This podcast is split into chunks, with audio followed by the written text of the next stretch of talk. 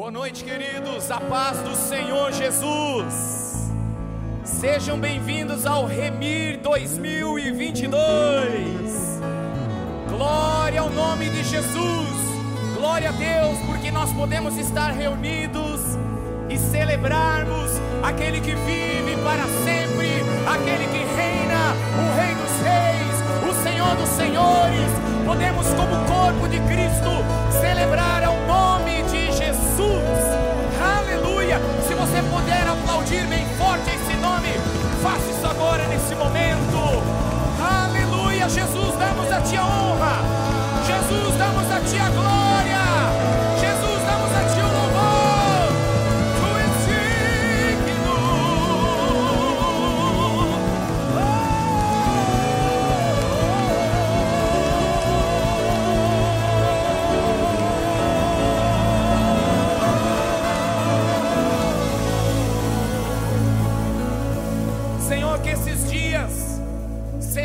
Dias de céus abertos neste lugar. Que esses dias sejam dias da glória de Deus neste lugar. Que esses dias sejam dias de alinhamento e de avivamento nas nossas vidas, em nossas igrejas e em nossas cidades. Pai, nós nos sujeitamos ao governo de Cristo nesses dias, neste lugar, e declaramos que o Remir é uma estratégia do teu coração para unir corações e propósitos. Esta conferência,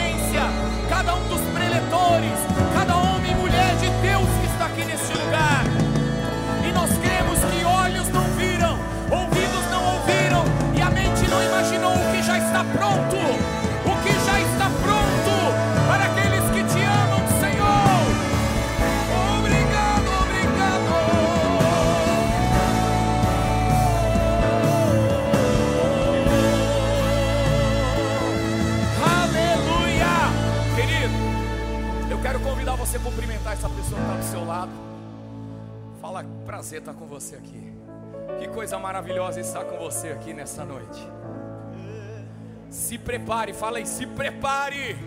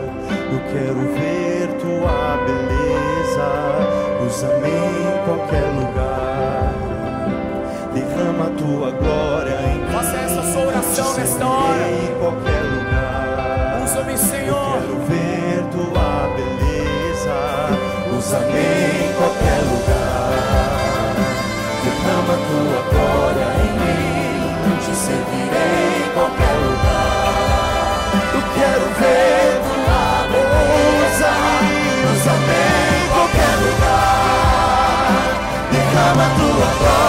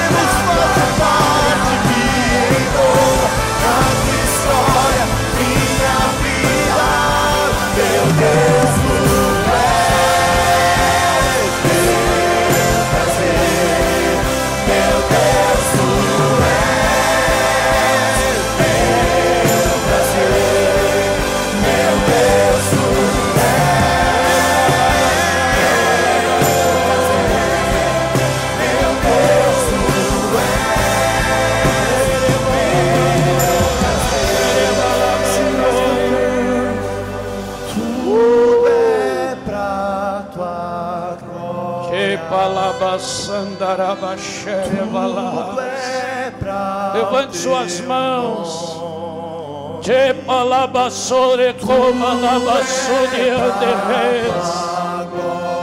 Céus. Céus, coplava chore que manava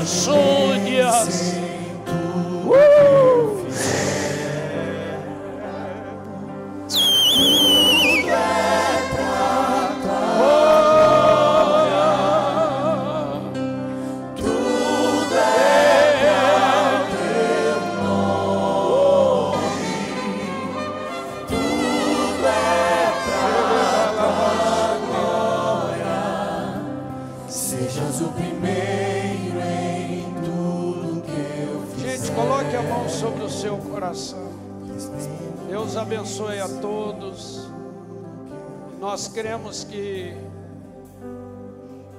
chegou um momento muito importante para a igreja na terra brasileira.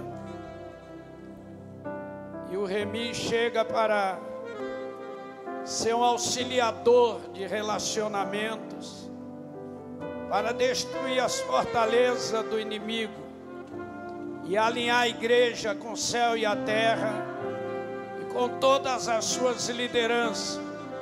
Então coloque a mão no coração, sobre o coração. Oh, uh. E a unção desce sobre você. Querer. Lá e querer plova-nos like ere plavacho, like Jesus, queremos equalizar o oxigênio deste ambiente com a unção celestial.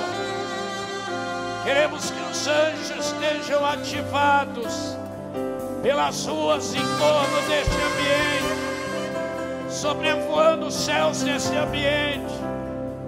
Queremos que a tua glória seja vista diante dos olhos. Queremos que o teu nome seja glorificado, exaltado e enaltecido aqui neste lugar. Nós amarramos agora toda a força de dominador, toda a força de principado, todo espírito perturbador espíritos de confusão nós repreendemos, nós ordenamos limpeza no ambiente. мира Башере плопала Башер Э пантере плопала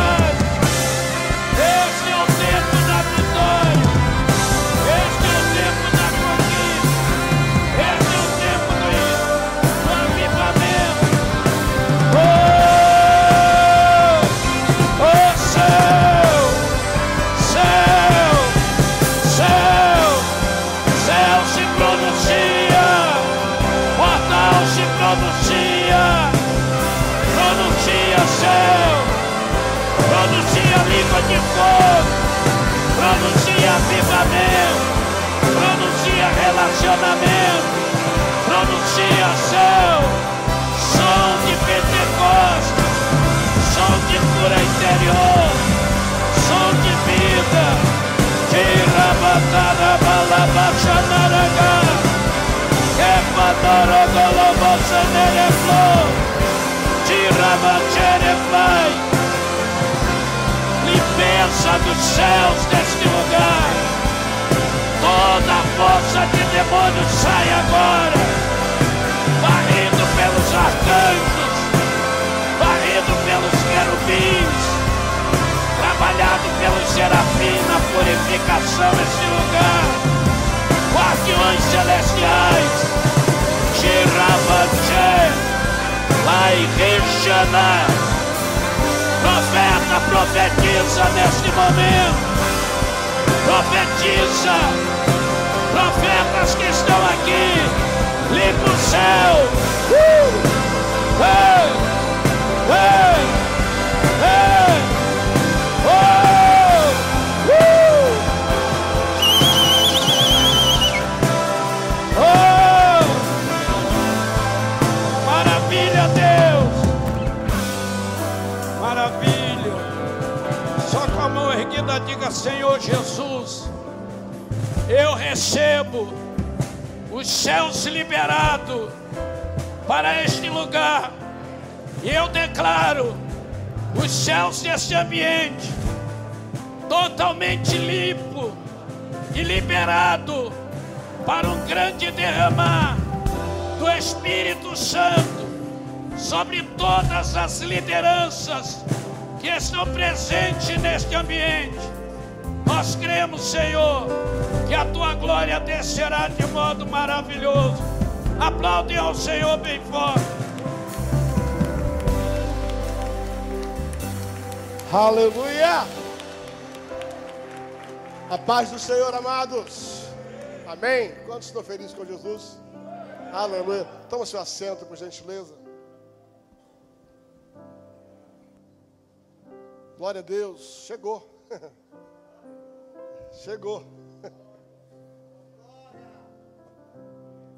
Aleluia. Em primeiro lugar, eu quero agradecer em nome de toda a executiva desse projeto chamado Remi, a sua participação, a sua presença, pessoas que vieram de lugares bem distantes, pessoas que viajaram a noite toda para estar aqui, entre tantos outros empenhos e esforços. Louva a Deus pela sua vida, agradeço a Deus a honra de recebê-los nesse lugar. É, eu quero só fazer aquelas necessárias introduções de avisos. E nós interrompemos o louvor propositalmente para isso. Depois vamos ter um outro tempo de louvor e vamos entrar na palavra. É, só alguns avisos que eu acho que são necessários para que a gente tome conhecimento. Primeiro, nós separamos um lugar aqui que cabem 300 pastores. Tá? E nós temos hoje inscrito mais de 500 pastores, pelo menos identificados. Então, nós seguramente, quando todos vierem, nós não teremos lugar para todo mundo. Eu quero pedir a compreensão de cada um. Tá? Se você chegar e não tiver um local, tá? infelizmente é porque encheu e nós estamos com uma limitação, não é desonra, ok? É limitação de espaço para que possamos acolher os pastores tão amados, parceiros tão especiais para que estão conosco nesse tempo. Sempre pela manhã vamos ter duas ministrações, começamos às 9 horas da manhã, vamos ter uma ministração, vamos ter um pequeno intervalo e vamos ter outra ministração. E à noite vamos ter uma celebração mais efetiva, vamos dar um pouco mais de espaço para aquilo que Deus quer fazer entre nós, com o tempo, especificamente com o tempo. E aí então nós vamos ter o nosso, o nosso momento de ministração um pouco mais, mais longo. Né? Já estão conosco os proletores de hoje, de amanhã. E nós louvamos a Deus por isso. Outra coisa é o seguinte: é, nós não vamos esse ano fazer comida na igreja. Mas o que, é que nós fizemos? Nós contratamos, nós contratamos é, uma empresa especializada em quentinhas, em comidas prontas, é, um restaurante próximo daqui, e eles vão servir. Aqui embaixo nós montamos um restaurante, tá? O restaurante aqui é, na verdade, cadeiras e mesas para quem quiser ficar aqui tá? vão ter é bem grande o espaço. Então você vai poder comprar a sua, a sua quentinha aqui e você vai poder então se alimentar. Só que para que não haja, você queira comprar e não, pela manhã, quando você chegar amanhã, a partir de amanhã, ali na frente, naquele balcão de informação, vai ter alguém tá, é, vendendo. Olha, eu quero, eu vou almoçar, eu quero almoçar, já vai ter ali os pratos, os valores. Você faz uma pré-encomenda, não precisa pagar não só para saber o número de pessoas que vão se alimentar. Né? Então você vai lá, dá o seu nome. Tá. Pastor, e se eu não quiser comer aqui? Nós temos uma rede de padarias né, em São Paulo, né, Chorão, chamada de Padoca, né, que você tem boas alimentações, você descendo aqui à esquerda e à esquerda, reto, você vai ter uma boa padaria. Tá? Aqui em cima tem outra padaria, ali tem outra padaria. O bairro é bem nutrido de restaurantes self-service, de restaurante aquilo, Tá? Pastor, eu quero comer um pouco melhor ainda. Tá? Você pode, tem churrascarias, tem várias coisas. Você, estamos num, num lugar bom para você se alimentar. Tá? Programação. Tá? Hoje começamos com o pastor Luciano Subirá. Amanhã pela manhã tá? temos o apóstolo Sinomar. Depois do apóstolo Sinomar, nós temos. Quem vai estar aí? O Eibe, isso. pastor Eibe. E à noite, o apóstolo Luiz Hermínio vai estar conosco. E à tarde, para quem gosta de chapação, você tem uma oportunidade única. de duas até a hora que Deus deixar, o Bertelli vai estar aqui com você. tá? Pastor, por que você bota o Bertelli à tarde? Porque o Luiz, a gente, porque o Luiz a gente pode deixar ele. Se eu disser para ele assim, Luiz, você fica uma hora, ele pode até passar para uma hora e um. Mas ele vai ficar uma hora. Luiz Luciano, mas se falar para o Bertelli ficar uma hora, ele vai ficar quatro. Porque, sabe, ele flui no espírito. Então, é bem, bem. É realmente uma tarde profética de ativação. Fazemos propositalmente para dar liberdade para ele para ele poder fluir no nosso meio, né? ter um toque profético. Ele é um homem de Deus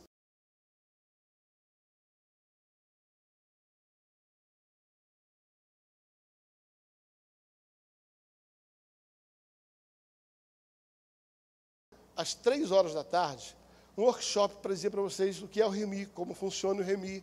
E os pastores que estão aqui, que quiserem conhecer melhor o REMI, na sexta-feira, três horas da tarde, nós vamos ter um tempo para conversar sobre isso, sobre o funcionamento do REMI, como é que isso pode funcionar na tua cidade, como é que isso pode funcionar na tua região. Então, na sexta-tarde, nós vamos ter isso aqui. Amém?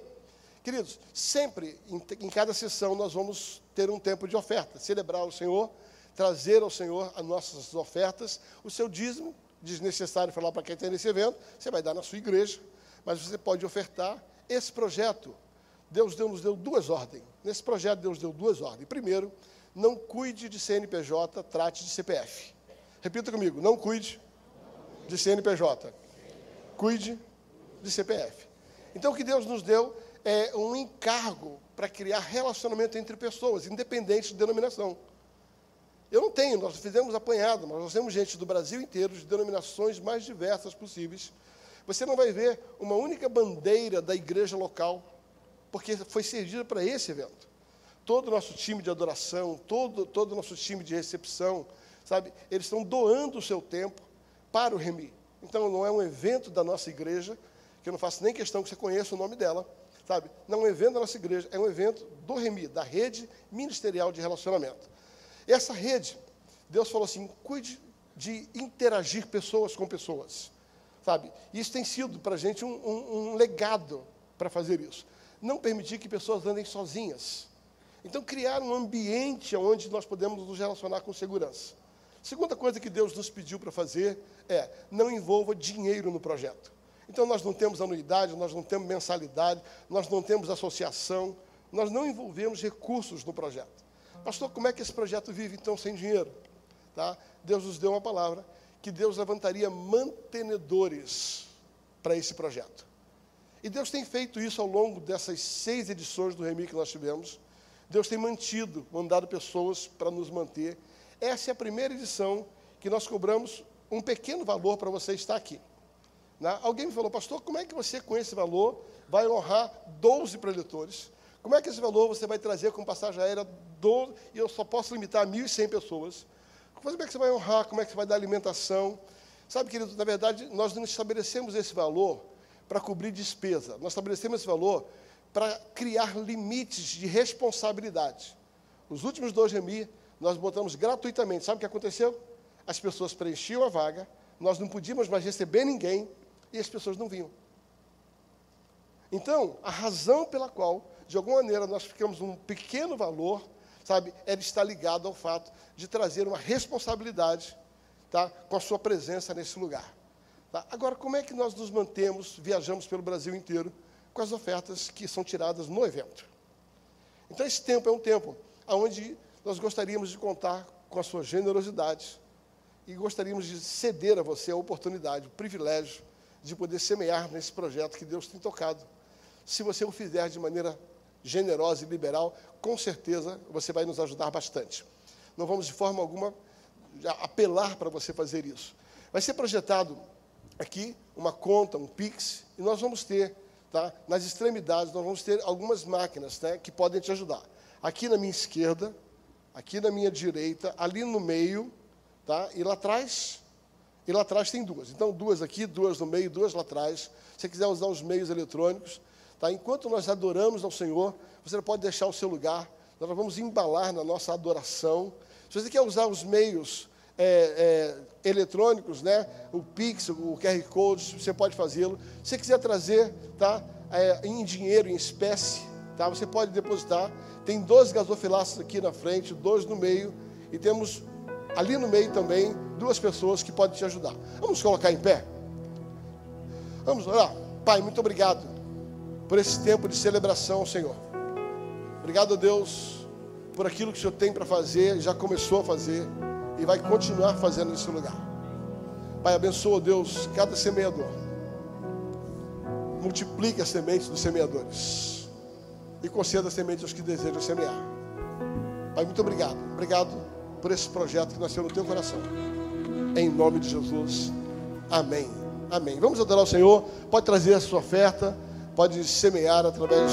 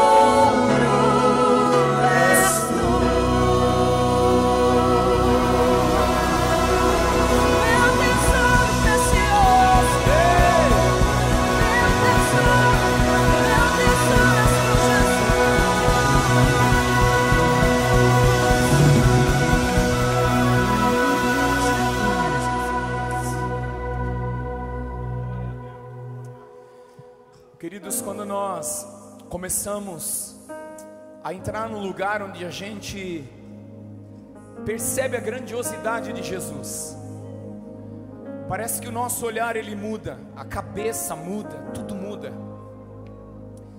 Às vezes nós estamos tão presos às coisas desse mundo, não é verdade? Mas quando nós enxergamos em Jesus quem Ele é e o verdadeiro valor que nós temos na vida que está em Jesus, tudo muda. Quando eu leio Apocalipse, quando eu, eu leio os textos que glorificam a Jesus, seres viventes, anciãos, povos de todas as tribos, línguas, nações, todos eles carregam uma mensagem na sua, no seu coração que é expresso através de palavras e atitudes. A grandeza, a santidade, o nome de Jesus. E um dia desses, ao contemplar Jesus, surgiu esta canção que nós vamos ensinar para vocês e talvez nós vamos cantar muitas vezes durante este evento porque Jesus é digno. Jesus é digno. A glória deve ser dada a Ele, somente a Ele. Um dia todo joelho se dobrará e toda língua confessará que Jesus é o Senhor. Ele é digno. Amém, queridos. Então nós vamos cantar e adorar o nome de Jesus.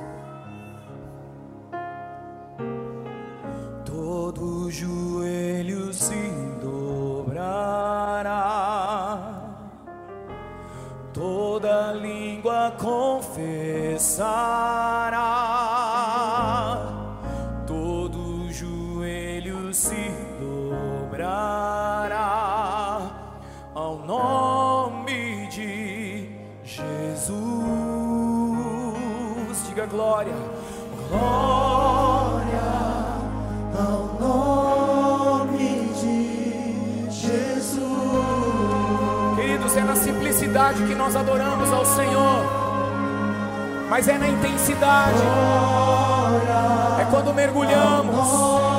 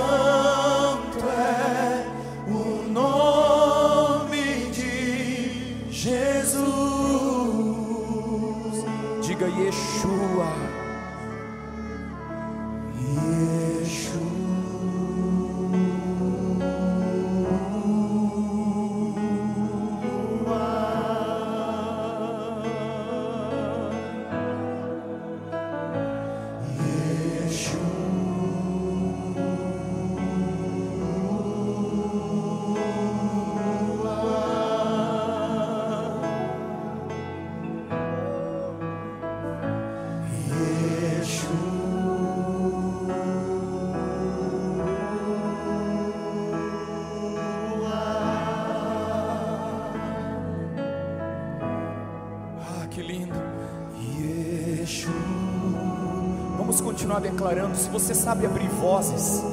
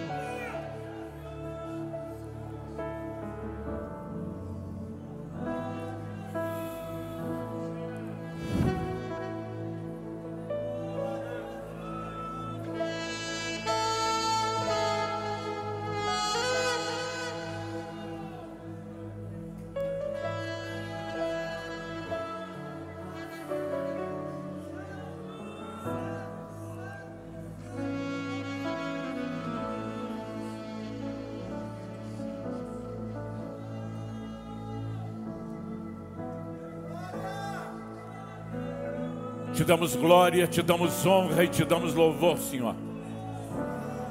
Reconhecemos tua grandeza e nos curvamos diante da tua majestade. Trazemos nós, nós te louvamos, nós te exaltamos. Recebe o nosso culto, recebe a honra que lhe é devida. A ti seja glória, a ti seja todo louvor. Te bendicemos, Senhor.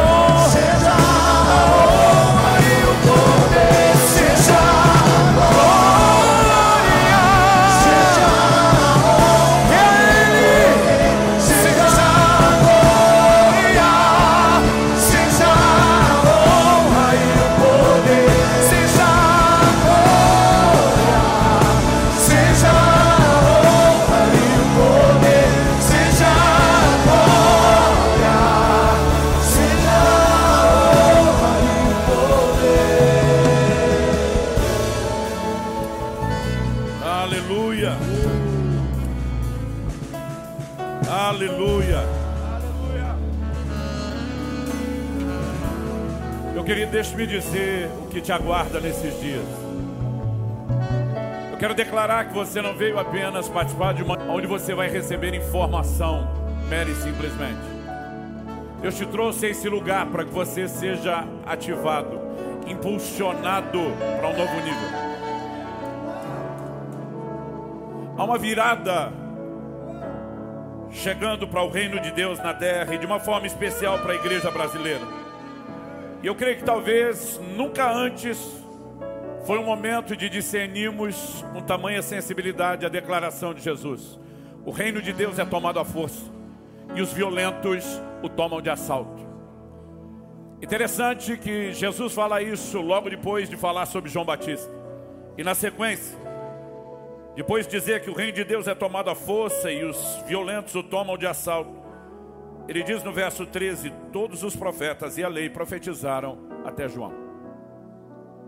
Mas ainda assim, apresentando que em João nós temos um ponto de virada, que a lei prescreveria a partir do momento em que João Batista, como precursor, recomendasse Cristo e o seu novo sacerdócio.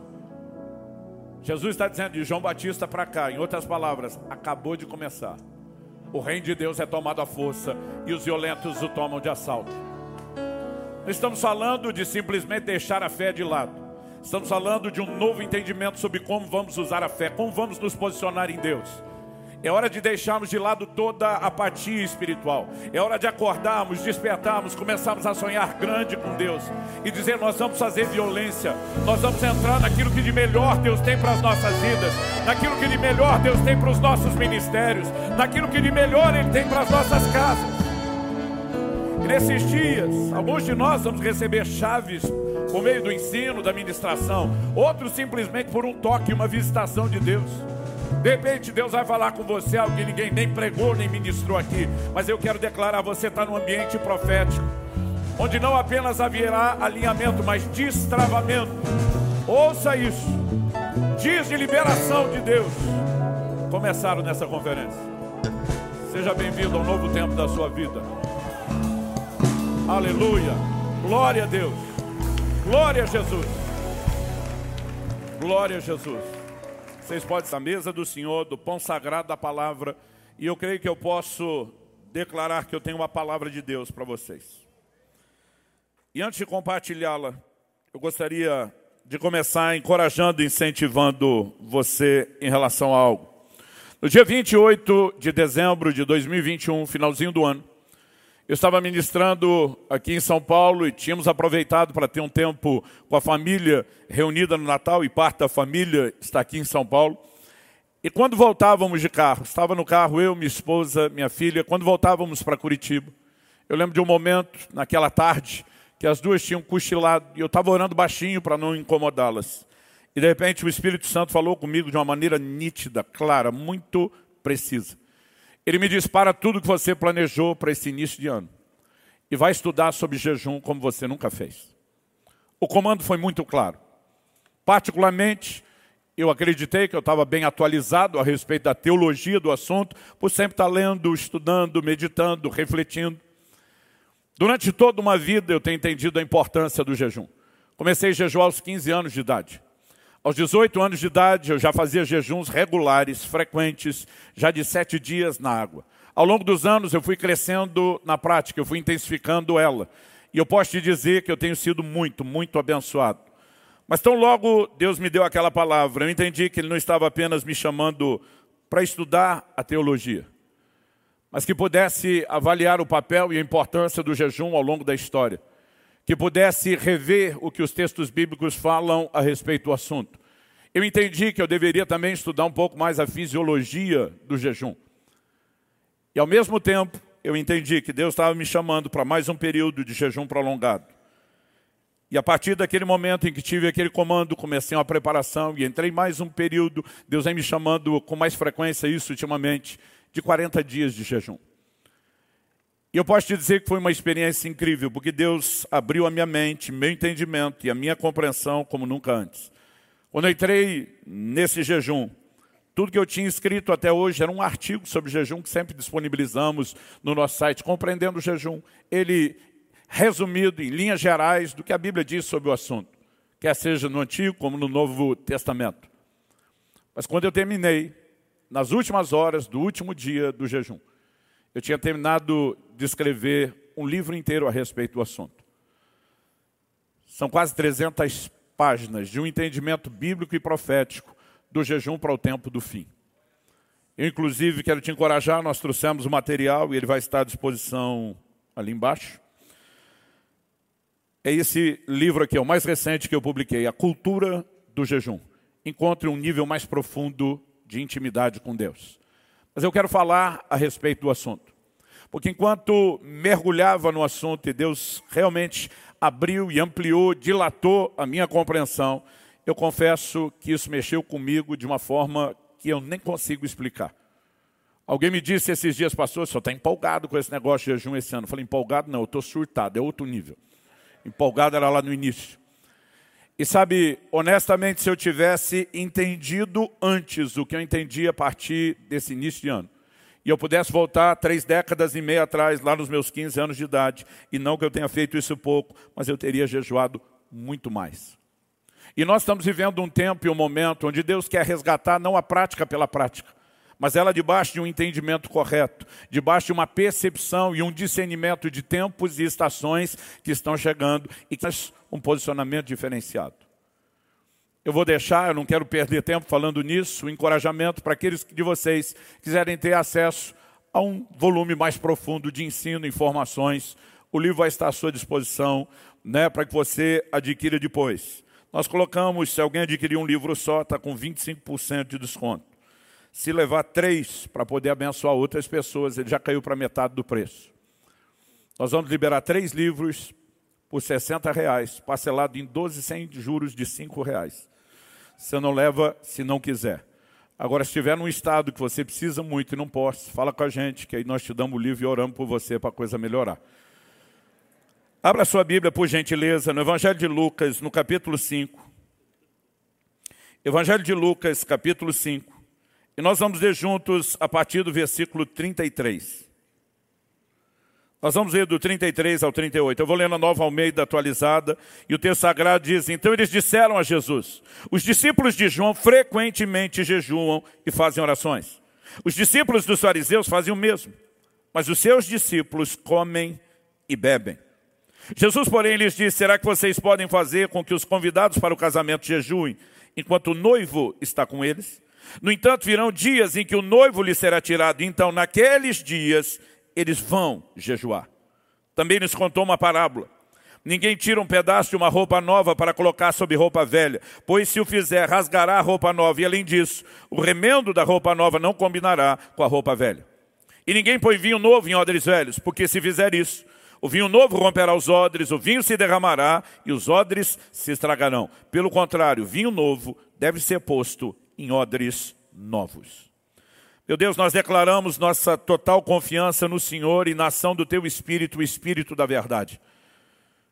Oramos que a graça do Senhor tome conta não apenas desse ambiente, mas do coração e da mente de cada um de nós. Que a Tua palavra alcance não apenas a razão, mas ilumine os olhos do nosso entendimento e mais do que compreensão. Que ela traga, ó Deus, despertamento, que ela traga ativação da fé, que ela gere correspondência e que ela cumpra o propósito pelo qual o Senhor a tem liberado. Nós desde já te damos glória, honra e louvor pela certeza de que o Senhor tem planejado para essa noite mais do que informação ou alinhamento doutrinário. Nós oramos por despertamento, nós oramos por uma liberação dos céus. E antecipadamente te damos glória, honra e louvor. Nós oramos em nome de Jesus. Amém. Amém.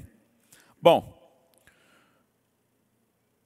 um grupo de pessoas aborda Nosso Senhor e obviamente eles não estavam elogiando Jesus. Imagine alguém se dirigindo a um pai e uma mãe com o seguinte comentário: Os filhos de fulano são uma bênção. Os filhos de Beltrano são comportadinhos. Os filhos de Cicrano conhecem limites, mas os seus. O que é que você acha que estaria por trás das reticências de mais os seus? Uma forma de não apenas recriminar o comportamento dos filhos, mas de responsabilizarem os pais pelo comportamento inadequado. Naquela cultura, quando alguém criticava um discípulo, criticava diretamente o mestre. E quando fazia diretamente ao mestre, isso evidentemente não estava em discussão. E a abordagem que eles fazem envolve uma observação que é importante. Eles começam dizendo, os discípulos de João, obviamente uma referência a João Batista, frequentemente jejuam e fazem orações. Observe o frequentemente, o recorrentemente destacado aqui. Eles diziam os discípulos dos fariseus também. Os fariseus, nós sabemos. Jesus diz em Lucas 18, 12, de um fariseu que quando subiu ao templo para orar, batia no peito e se orgulhava de jejuar duas vezes na semana. Isso não era exclusividade daquele fariseu. Todos os fariseus faziam isso. A tradição aponta que eles jejuavam às segundas e às quintas-feiras. Essa é uma das razões pelas quais a Didaquê, o documento de catecismo cristão mais antigo da história, recomendava os cristãos a jejuarem às quartas e às sextas, para não serem confundidos com os hipócritas. Agora, se os fariseus, que jejuavam duas vezes por semana, são citados depois dos discípulos de João, que historicamente era um movimento mais recente do que o dos fariseus, isso me faz imaginar que os discípulos de ação é, mas os seus comem e bebem.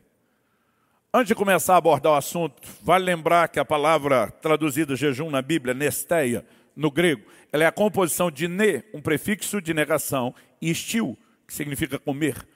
Logo, o jejum é não comer. Ao longo dos séculos, jejum ganhou meramente sinônimo de abstinência. E muitas vezes nós temos deixado de lado a essência do jejum. Você lê uma matéria esportiva e descobre que certo time está em jejum de títulos. Você lê uma matéria esportiva e descobre que certo atacante está em jejum de gols. E com essa ideia de jejum tratando meramente de uma abstinência generalizada, alguns crentes passaram a jejuar de uma forma muito distante do padrão bíblico. De vez em quando eu ouço alguns dizendo, estou em jejum de rede social. E digo, não tem nenhum problema que você faça isso. Mas isso deveria ser um complemento, uma extensão do jejum e não uma substituição. Porque hoje em dia as pessoas estão jejuando de tudo, menos a essência do que caracteriza o jejum, que diz respeito a alimento. Mas naquele momento, Jesus entra na conversa e ele não vai discutir apenas o que, que é o assunto do jejum. Ele vai trazer para essa mesa de discussão algo importantíssimo para a doutrina cristã. Ele vai abordar quando, e particularmente acredito que por meio das alegorias, das parábolas que ele propõe, nosso Senhor também vai sinalizar por que devemos jejuar. Jesus fala com clareza a respeito do assunto e eu acredito que nós precisamos compreender. Ou seja, eles começam com uma abordagem de uma prática que vem do Antigo Testamento e vinha sendo, de fato, né, cultivada por muitos grupos. Mas o foco da conversa do jejum não tinha a ver só com o passado e a sua história. A discussão é trazida para o presente, porque os discípulos de Jesus não estavam jejuando. E Nosso Senhor prorroga a conversa para o futuro, falando dos dias em que o noivo não mais estaria presente. Em todas as parábolas de todos os evangelhos, Jesus falou do noivo apenas como uma alegoria para referir-se a si mesmo. Então, eu gostaria que nós pudéssemos olhar para esse texto, que, na minha opinião, é um dos que mais aglutinam um grande volume de informações que vão nos ajudar a entender o que hoje eu quero classificar e dar como tema a minha mensagem, a importância do jejum. Em primeiro lugar, eu gostaria de começar pelo básico, um assunto que alguns anos atrás eu jamais imaginava que a gente ia ter que voltar a discutir ou defender. Eu quero começar com a pergunta, o jejum é para hoje? É para os crentes da nova aliança? Porque eu nunca vi um assunto ser tão atacado e relativizado em nome de uma suposta mudança da lei para a graça, como eu vejo com o jejum. Então Jesus diz, os convidados para o casamento não podem jejuar quando o noivo está presente, mas quando o noivo for tirado. E já argumentamos que ele falava de si. E a pergunta é, o que significa o noivo ser tirado? Tem visto gente tentando defender que eram os três dias entre a morte e ressurreição, o que é uma grande bobagem. Eu tenho visto gente tentando dizer que não, o noivo estava presente só quando Jesus foi assunto ao céu, até que o Espírito Santo fosse derramado em Pentecostes. Você acha que se os apóstolos tivessem entendido essa suposta revelação, de que era para orar e jejuar apenas por 50 dias, você teria os discípulos obedecendo a ordem depois? Porque Paulo está jejuando em Atos 13 com a igreja entre os gentios, no que vai preceder um dos maiores movimentos missionários da história da igreja. Depois eles estão estabelecendo presbíteros nas igrejas onde eles mesmos plantavam entre os gentios estão ordenando com jejuns. Eles entenderam a determinação de Jesus, eles vão jejuar para partir do momento em que Nosso Senhor fosse assunto aos céus. E eles entenderam que isso duraria todo o tempo da sua ausência até o dia do seu glorioso retorno. Mas ainda assim, eu percebo muita gente relativizando o assunto. Eu acredito que nós precisamos trazer mais luz sobre a questão. Em Mateus, no capítulo 6, no verso 16, Jesus diz, quando jejuardes? Ele não disse se jejuardes. Ele não estabeleceu o jejum como se fosse uma opção. Aliás, no mesmo capítulo ele diz, quando orardes. Ele também não disse orardes. Ele diz, quando deres esmola. Se você soubesse que um crente debaixo do seu cuidado pastoral, depois de 30 anos de vida cristã, jejuou, né, é, orou, perdão, uma ou nenhuma vez na vida, você o consideraria um crente saudável? Com certeza não. Se você soubesse que esse camarada deu uma ou nenhuma esmola ao longo de uma vida inteira, você o consideraria um crente saudável? Não. Mas se tiver jejuado uma ou nenhuma vez, está tudo bem? Porque de alguma forma nós temos relativizado algo que tem uma importância maior do que nós mensuramos. Alguém, outro dia me disse, e o silêncio das epístolas? Alguém disse, se as epístolas não mandam jejuar, é porque não é importante. O meu questionamento rebatendo essa pessoa foi desde quando um mandamento de Nosso Senhor precisa ser revalidado pelos apóstolos para ter autoridade? As pessoas estão invertendo a ordem. Os apóstolos precisavam falar com a autoridade de Nosso Senhor. Não Nosso Senhor precisava da autoridade dos apóstolos para dizer que o que ele falou está de pé ou está valendo. Atos capítulo 1 nos mostra que depois da ressurreição, Jesus se reúne com seus discípulos, aparece para eles por espaço de 40 dias, determinando qual era a mensagem, o que eles haveriam de pregar, porque o que eles pregariam dependia da autoridade dele e do comissionamento dele, não o contrário. Paulo, que aparece no cenário como um abortivo, ele faz a seguinte declaração enquanto está ensinando sobre a ceia do Senhor aos Coríntios: Eu vos entreguei o que recebi do Senhor. Porque mesmo ele, que não esteve entre aquele grupo ouvindo aquelas instruções, foi divina, sobrenaturalmente orientado a respeito do que deveria falar, mas nós estamos mudando a ordem. Um dia eu olhei para um camarada desse e falei, ok, onde é que as epístolas mandam falar em línguas?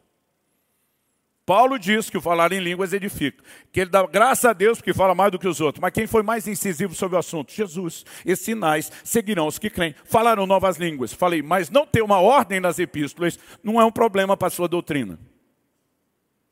Eu falei, onde as epístolas estão mandando você e o seu povo pregar o evangelho? Nós fazemos isso por uma ordem clara de Nosso Senhor, a grande comissão. Mas apesar disso, Nada te impediu de pregar o evangelho ou de mobilizar a sua igreja para fazer isso. Perguntei para ele, onde nas epístolas você tem um imperativo e uma ordenança para que se dizime? E não estou falando contra. Quando o autor de Hebreus fala que Abraão se curva diante de Melquisedeque, que figura Cristo, o novo sacerdócio, ele diz alegoricamente que ainda nos lombos de Abraão, Levi, Levi era o bisneto de Abraão, que Abraão nem tinha ideia que existiria, mas a Bíblia está falando de uma figura que quando Abraão se curva para entregar os dízimos, Levi, que estava nos lombos de Abraão, entregou os dízimos a Melquisedeque. Se isso não é a passagem do dízimo da velha para a nova aliança, do antigo para o novo sacerdócio, me diga o que é. Mas não há um imperativo. Isso não nos impede de continuar pregando e recolhendo os dízimos. Mas aí, de repente, as pessoas começaram a dizer que se não tem uma ordenança e um imperativo claro sobre o jejum, então é porque não é importante. De vez em quando eu tenho dito a alguns, dito alguns camaradas, digo, olha, se você discorda dos meus argumentos de interpretação, a nossa discussão vai ficar subjetiva. Mas quando tu não concorda nem com os teus, de duas uma, isso é bipolaridade ou é desonestidade. Porque como é que para o resto o silêncio das epístolas não te atrapalha de pregar, mas na hora do jejum, aí não tem base bíblica. Eu acredito que nós começamos a nos esconder atrás de desculpas de algo que de alguma forma nós não queremos fazer ou praticar. E eu gostaria que nós pudéssemos olhar de forma certa. Jesus diz, quando jejuades. Ah, não tem um imperativo. Realmente, em toda a Bíblia, você só tem um único imperativo. E ele prescreveu. Era para a velha, antiga aliança. Era o dia da expiação, o dia do Yom Kippur. Naquele dia, todo mundo tinha que jejuar. Ah, pastor, a Bíblia só diz afligir as vossas almas. Sim, e a Bíblia diz que quem não afligisse a alma seria eliminado do meio do povo. Se afligir a alma fosse algo subjetivo como sentimento, como é que eles avaliariam quem afligiu quem não? Afligir a alma em todo o Antigo Testamento é sinônimo de jejum. O livro de Jeremias e também o livro de Atos menciona, refere-se ao dia da expiação como o dia do jejum. Essa é a leitura que fizeram. E esse foi o único imperativo em todo o Antigo Testamento havia convocações proféticas, havia disposição de fazê-lo voluntariamente, mas nunca houve um imperativo. Mas eu quero fazer uso das palavras do grande avivalista e reformador John Wesley. Nosso Senhor não orientaria como fazer alguma coisa, a menos que Ele esperasse que nós fizéssemos aquilo que Ele está orientando. E se Ele não deu uma ordem, mas sinalizou a expectativa de que nós jejuássemos, para nós que vivemos com a consciência de agradar Nosso Senhor, a expectativa por ele sinalizar deveria ter para mim e para você o mesmo peso de um mandamento. Por que razão relativizaríamos isso? Ah, Jesus estava falando para os judeus. Eu digo que você queria que ele falasse para quem nunca saiu de Israel? Agora a pergunta é: o seu ensino se limitava aos judeus da antiga aliança? Não. Para esse povo ele vem dizendo: a lei e os profetas profetizaram até João. E ele começa sendo um novo mandamento vos dou. Ele não veio ensinar o judeu a ser um bom praticante da lei de Moisés. Ele veio estabelecer uma nova lei, um novo ensino. Ele diz: façam discípulos das nações, gentios. Ensine eles a guardar tudo que eu vos tenho ordenado, inclusive quando jejuardes. Então, que conversa é essa que Jesus vem ensinar o judeu a jejuar? Nós precisamos olhar para a Escritura e nos questionarmos: o jejum é para hoje? Paulo jejuava. Ele menciona em 2 Coríntios 6,5 a expressão nos jejuns, plural. Outro dia um falou, involuntário. Falei, aonde a Bíblia está dizendo que é involuntário? Ele falou, mas você não garante que é voluntário. Eu falei, nem você que é involuntário. Mas aí no silêncio você já defendeu sua doutrina. Eu falei para ele, pula para 2 Coríntios 11, 27, onde Paulo vai dizer de novo nos jejuns, mas ele vai dizer primeiro, em fome e sede. Em jejuns, muitas vezes. Há uma diferença gigantesca entre fome e jejum. Fome é você deixar de comer porque não tem o que comer. Jejum é você deixar de comer porque não quer comer. E acredite, há uma diferença enorme não só no estado de ter ou não ter comida, de querer ou não querer, mas até em como isso afeta o seu corpo. Eu tenho conversado com alguns médicos, inclusive os que me acompanham mais de perto nos últimos jejuns, e eu tenho perguntado para alguns deles, por que é que existe tanta resistência por parte de uma ala, tanto de nutricionistas como de médicos, em relação ao jejum? Ele me disse, Luciano, eles confundem estudos de fome com de jejum. Eu olhei para ele e falei, não é a mesma coisa? Ele diz, de jeito nenhum. E diz, quando alguém não come porque não tem o que comer, há um fator de estresse envolvido. Toda a resposta hormonal do corpo é completamente diferente. de alguém está olhando para a comida e dizendo, não como. Mas a questão não é se fisiologicamente é diferente. Teologicamente tem uma diferença gigantesca. Paulo está fazendo distinção entre passar fome está fazendo distinção entre jejuar. Agora preste atenção. Não há um imperativo no Novo Testamento para que você jejue. No sentido de jejuai, você não vai achar. Mas Paulo não apenas menciona a prática dos jejuns nas suas epístolas, mas Atos 9 nos mostra no versículo 9 que quando se converteu, o homem passa três dias e três noites trancado, orando e jejuando, sem comer nem beber. Em Atos, no capítulo 13, nós vemos Paulo junto com a liderança da igreja de Antioquia, jejuando e ministrando ao Senhor. Em Atos 14, verso 23, nós vemos Paulo estabelecendo presbíteros com jejuns. Aí a pergunta a ser feita é, Paulo estabeleceu um imperativo, sede meus imitadores, como eu sou de Cristo. Cristo jejuou. Paulo imitou Cristo e jejuou. Nos mandou ser seus imitadores. Mas tem alguma cláusula ali dizendo imite em tudo, menos no jejum? Em absoluto, claro que não. Não há desculpa que se sustente quando você tenta comunicar a ideia de que o jejum ele é parte da prática da nova aliança. Outro dia um falou, não, jejum é moeda de troca. Falei, de onde você tirou isso? Mas tem gente jejuando desse jeito. Falei, se alguém está fazendo a coisa certa do jeito errado, você vai deixar de fazer a certa? Tem gente orando do jeito errado, você deixou de orar? Jesus diz, não jejue como jejum os hipócritas, não dê esmola como Deus os hipócritas, não ore como oram os hipócritas. Mas não é para parar de orar, nem de jejuar e nem de dar esmola, porque alguém está fazendo a coisa certa do jeito errado. O remédio é fazer a coisa certa do jeito certo. Quem está entendendo? Para muitos, oração é moeda de troca. Na cabeça dele, ele não entende a graça nem a fé, ele acha que se ele orar muito, ele vai merecer alguma coisa. Agora, porque essa pessoa agiu errado, eu vou deixar de agir certo. Eu vou lembrar Tiago dizendo para pedir sabedoria e dizendo, peça porém com fé, não duvidando. O que determina o que você recebe de Deus não é a oração, é a fé. A oração é apenas uma forma de expressar a fé. E a fé, de acordo com Paulo, em Romanos 5,2, é o acesso à graça. Portanto, a oração é o meio de você adentrar a graça pela fé. Não tem nada a ver com mérito. Agora, alguns estão dizendo jejum é mérito. Eu digo, então também não ore, porque os dois aparecem juntos na Bíblia. Agora, como é que a oração pode ser uma expressão de fé? E o jejum tem que ser uma contradição a ela. Só será uma contradição para quem está fazendo de forma errada. John Wesley chamava a oração de um meio da graça. Porque nos permite, pela fé, acessar os depósitos da graça. E eu quero te dizer, o jejum é diferente, se você entender a forma correta de praticá-lo. Não há, em absoluto, um argumento que se sustente para que a gente negue a prática do jejum no contexto da nova aliança. Jesus está dizendo, quando o noivo for tirado, eles vão jejuar. Ele diz, eles podem não estar jejuando agora, mas vai chegar a hora. Jesus está dizendo, ainda não chegou, a partir do momento que eu for tirado, que eles vão jejuar. Agora, honestamente, o que Jesus não determinou foi a periodicidade do jejum. De quanto em quanto tempo você jejua, aí é sua escolha, ou você precisa ser sensível à direção do Espírito Santo. Jesus também não determinou a duração do seu jejum. Na Bíblia você tem jejuns que duram uma parte do dia, tem jejuns de um dia inteiro e tem jejuns de mais dias. Os exemplos bíblicos que me lembro são 3, 7, 14, 21 e 40 dias. Não significa que você tenha que jejuar só esses dias, mas são só exemplos de duração variada. O que Jesus também honestamente não definiu foi o tipo do jejum. E a Bíblia define pelo menos três tipos. Jejum de Daniel. Capítulo 10 de Daniel, versículos 2 e 3, ele diz durante três semanas inteiras, 21 dias, e não comeu carne, não bebeu vinho, não comeu manjar desejável. No contexto dos dias de hoje, especialmente para as mulheres, leia-se chocolate e sobremesas. Ele não se absteve de tudo.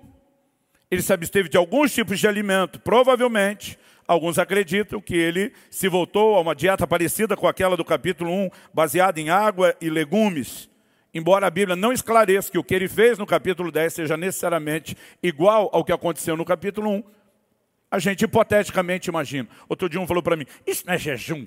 Falei, explica isso para o anjo que veio dar joinha no final das três semanas, dizendo, desde o dia em que você decidiu buscar o Senhor, se humilhar diante dele, sua oração foi ouvida. A Bíblia diz que João Batista, que botava os seus discípulos a jejuar com frequência, se alimentava de mel e gafanhotos, tinha uma dieta diferenciada, jejum parcial. Um dia desse, um irmão da minha igreja me procura e falou, não, pastor, eu não jejuo porque eu sofro de gastrite, se eu ficar muito tempo sem comer, eu passo mal. falei, conversa é essa, faz um parcial. Ele, como é que é? Parcial. Elimine algumas coisas, mantenha outras. Eu falei, do jeito de Daniel. Ah, também pode. falei, pode. Não só pode, deveria. Falou, o que o senhor sugere? falei, sucos, caldo de legumes. Ele fez 21 dias, inspirado no Daniel. E ele chegou para mim e falou, cara, não passei mal. E depois que voltei, a gastrite melhorou uma barbaridade. Sabe, as pessoas às vezes ficam só dando desculpa. Um falou para mim, não, pastor, eu não posso jejuar, porque eu tenho que tomar um medicamento que é muito forte. O médico me aconselhou a não tomar esse medicamento, esse alimento, e o dia que eu desrespeitei, me dei mal. Falei, ok, quantas vezes por dia você toma o medicamento? Ah, só de manhã. Eu falei, tu está de brincadeira. Falei, então você acorda e almoça de manhã. Não precisa nem tomar café, almoça, enche o bucho, forra a barriga, joga o remédio. E dá 24 horas até o dia seguinte, almoçar de novo antes do remédio. Falei, como é que não dá para jejuar? Começa com jejuns menores. Então Jesus não definiu o tipo do jejum. Nós temos o jejum que ganha normalmente, isso é um consenso ao longo dos anos, a categorização de normal. Lucas capítulo 4, verso 2 diz que Jesus durante 40 dias não comeu e ao final dos quais ele teve fome. A Bíblia não diz que ele não bebeu e não diz que ele não teve sede. E sempre que a Bíblia não especifica abstinência de água, presume-se que houve ingestão de água. Água não é alimento, mas essencial à subsistência do corpo humano. Os médicos comentam que com cinco dias sem água, alguém já pode começar a entrar em colapso. Tanto que, normalmente, o outro tipo de jejum, sem ser o normal, que classificamos de total ou absoluto, como, por exemplo, o jejum de Paulo, em Atos 9, três dias sem comer nem beber, o jejum que Esther proclamou nos seus dias, três dias sem comer nem beber, o jejum que o rei dos ninivitas proclamou com a mensagem de Jonas, três dias sem comer nem beber, normalmente, sem ingestão de água. O limite é três dias. A exceção é o que nós vamos classificar de um jejum sobrenatural. Moisés passou 40 dias e 40 noites sem comer nem beber, mas na nuvem da glória. Eu tive o privilégio de conhecer o irmão Yun, autor do livro O Homem do Céu. Não sei quantos já leram, mas recomendo ler esse livro, é bom demais. Ele compartilha, e eu já chequei detalhes né, dessa experiência com ele, momentos que eu tive a oportunidade de estar junto, que numa das muitas vezes em que esteve preso na China por pregar o Evangelho, ele jejuou 74 dias, sem comer nem beber. É humanamente impossível. necessário dizer que centenas de presos se converteram assistindo aquilo que ele fez debaixo de um comando de Deus. Mas, via de regra, jejum total não ultrapassa os três dias. Jejum normal, ingestão de água. E tem gente que pensa, eu durante muito tempo pensava, não, Jesus jejuou 40 dias porque ele era Jesus. Meu amigo, deixa eu te dizer, o recorde mundial do jejum está no Guinness Book de 1971, está registrado lá. Um escocês jejuou 382 dias. Pasme. Mais do que um urso hibernando. Mais de um ano sem comer. Quando voltou a comer, não lembrava o gosto da comida. Tá certo, começou com mais de 200 quilos, terminou com 83. Nós precisamos entender que o corpo tem algumas reações e a gente mistifica e assusta. Não estou aqui tentando incomodar você a cometer nenhuma irresponsabilidade. Então me ouça com calma, que sempre tem uns crentes malucos, que eles estão só esperando a chance de fazer a loucura do momento. Então, assim, processe o que eu vou falar hoje. Não creio que todos serão chamados para jejuns maiores, mas tenho uma convicção: Deus vai chamar muito mais gente para jejuns prolongados do que o, o que nós temos presenciado até hoje. Doutor, se eu falar alguma coisa errada, isso me corrige. Vamos falar um pouquinho aí de como funciona o jejum. Você deixou de comer. Deixou de entrar glicose, fonte de energia que vem principalmente na forma dos carboidratos. Quando deixou de entrar energia, como é que seu corpo vai se virar?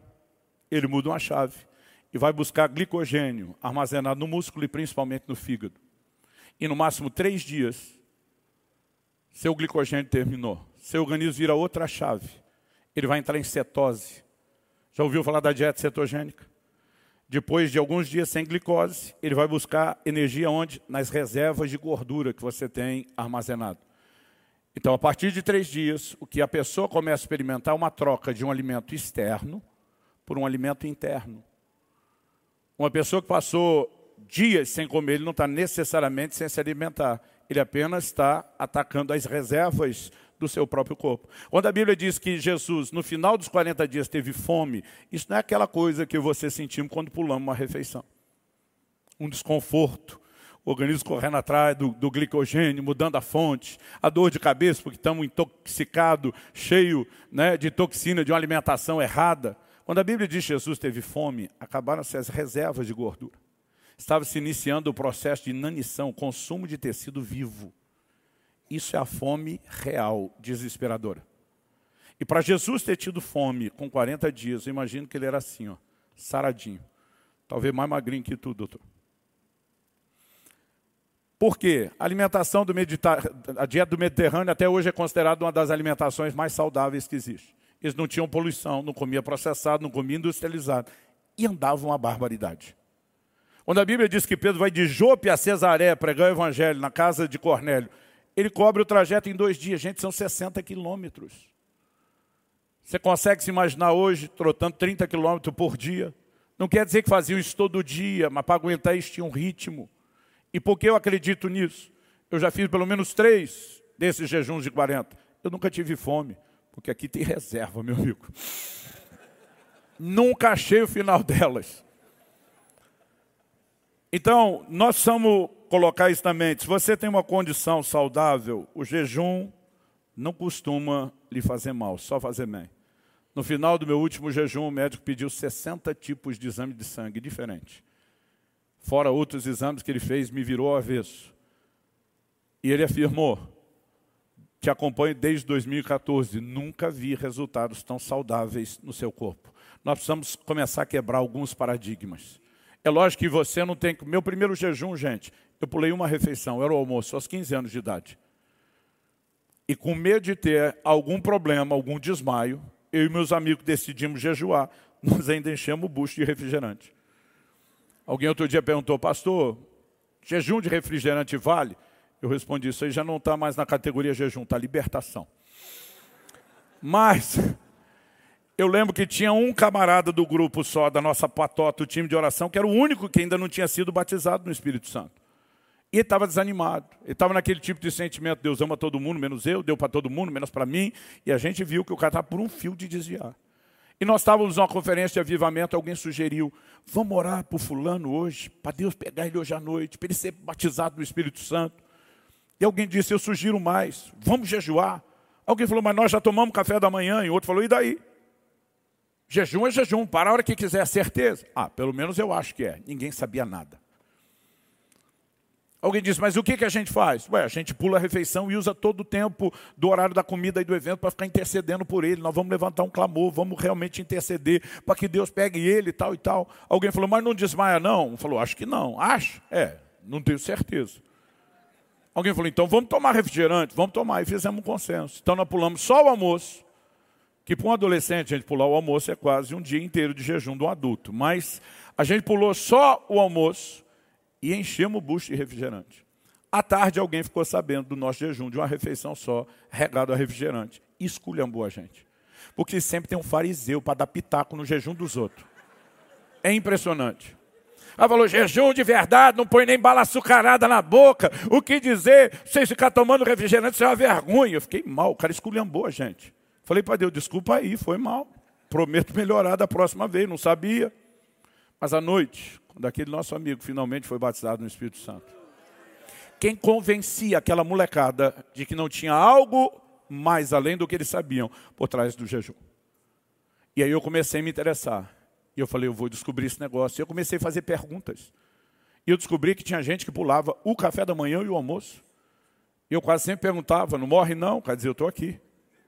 Mas não desmaia, olha, tem que cuidar. E aí eu comecei a pular duas refeições. Depois eu descobri que tinha gente que pulava três, 24 horas. Bora fazer. Daqui a pouco descobri que tinha gente que fazia dois. Não morre não, eu estou aqui. Não dá fraqueza. Ah, as respostas nunca eram incisivas. Então comecei a fazer dois, três, quatro, cinco, seis, sete. Durante muitos anos, eu determinei que eu não passaria de sete sem uma palavra de Deus e um chamado de Deus.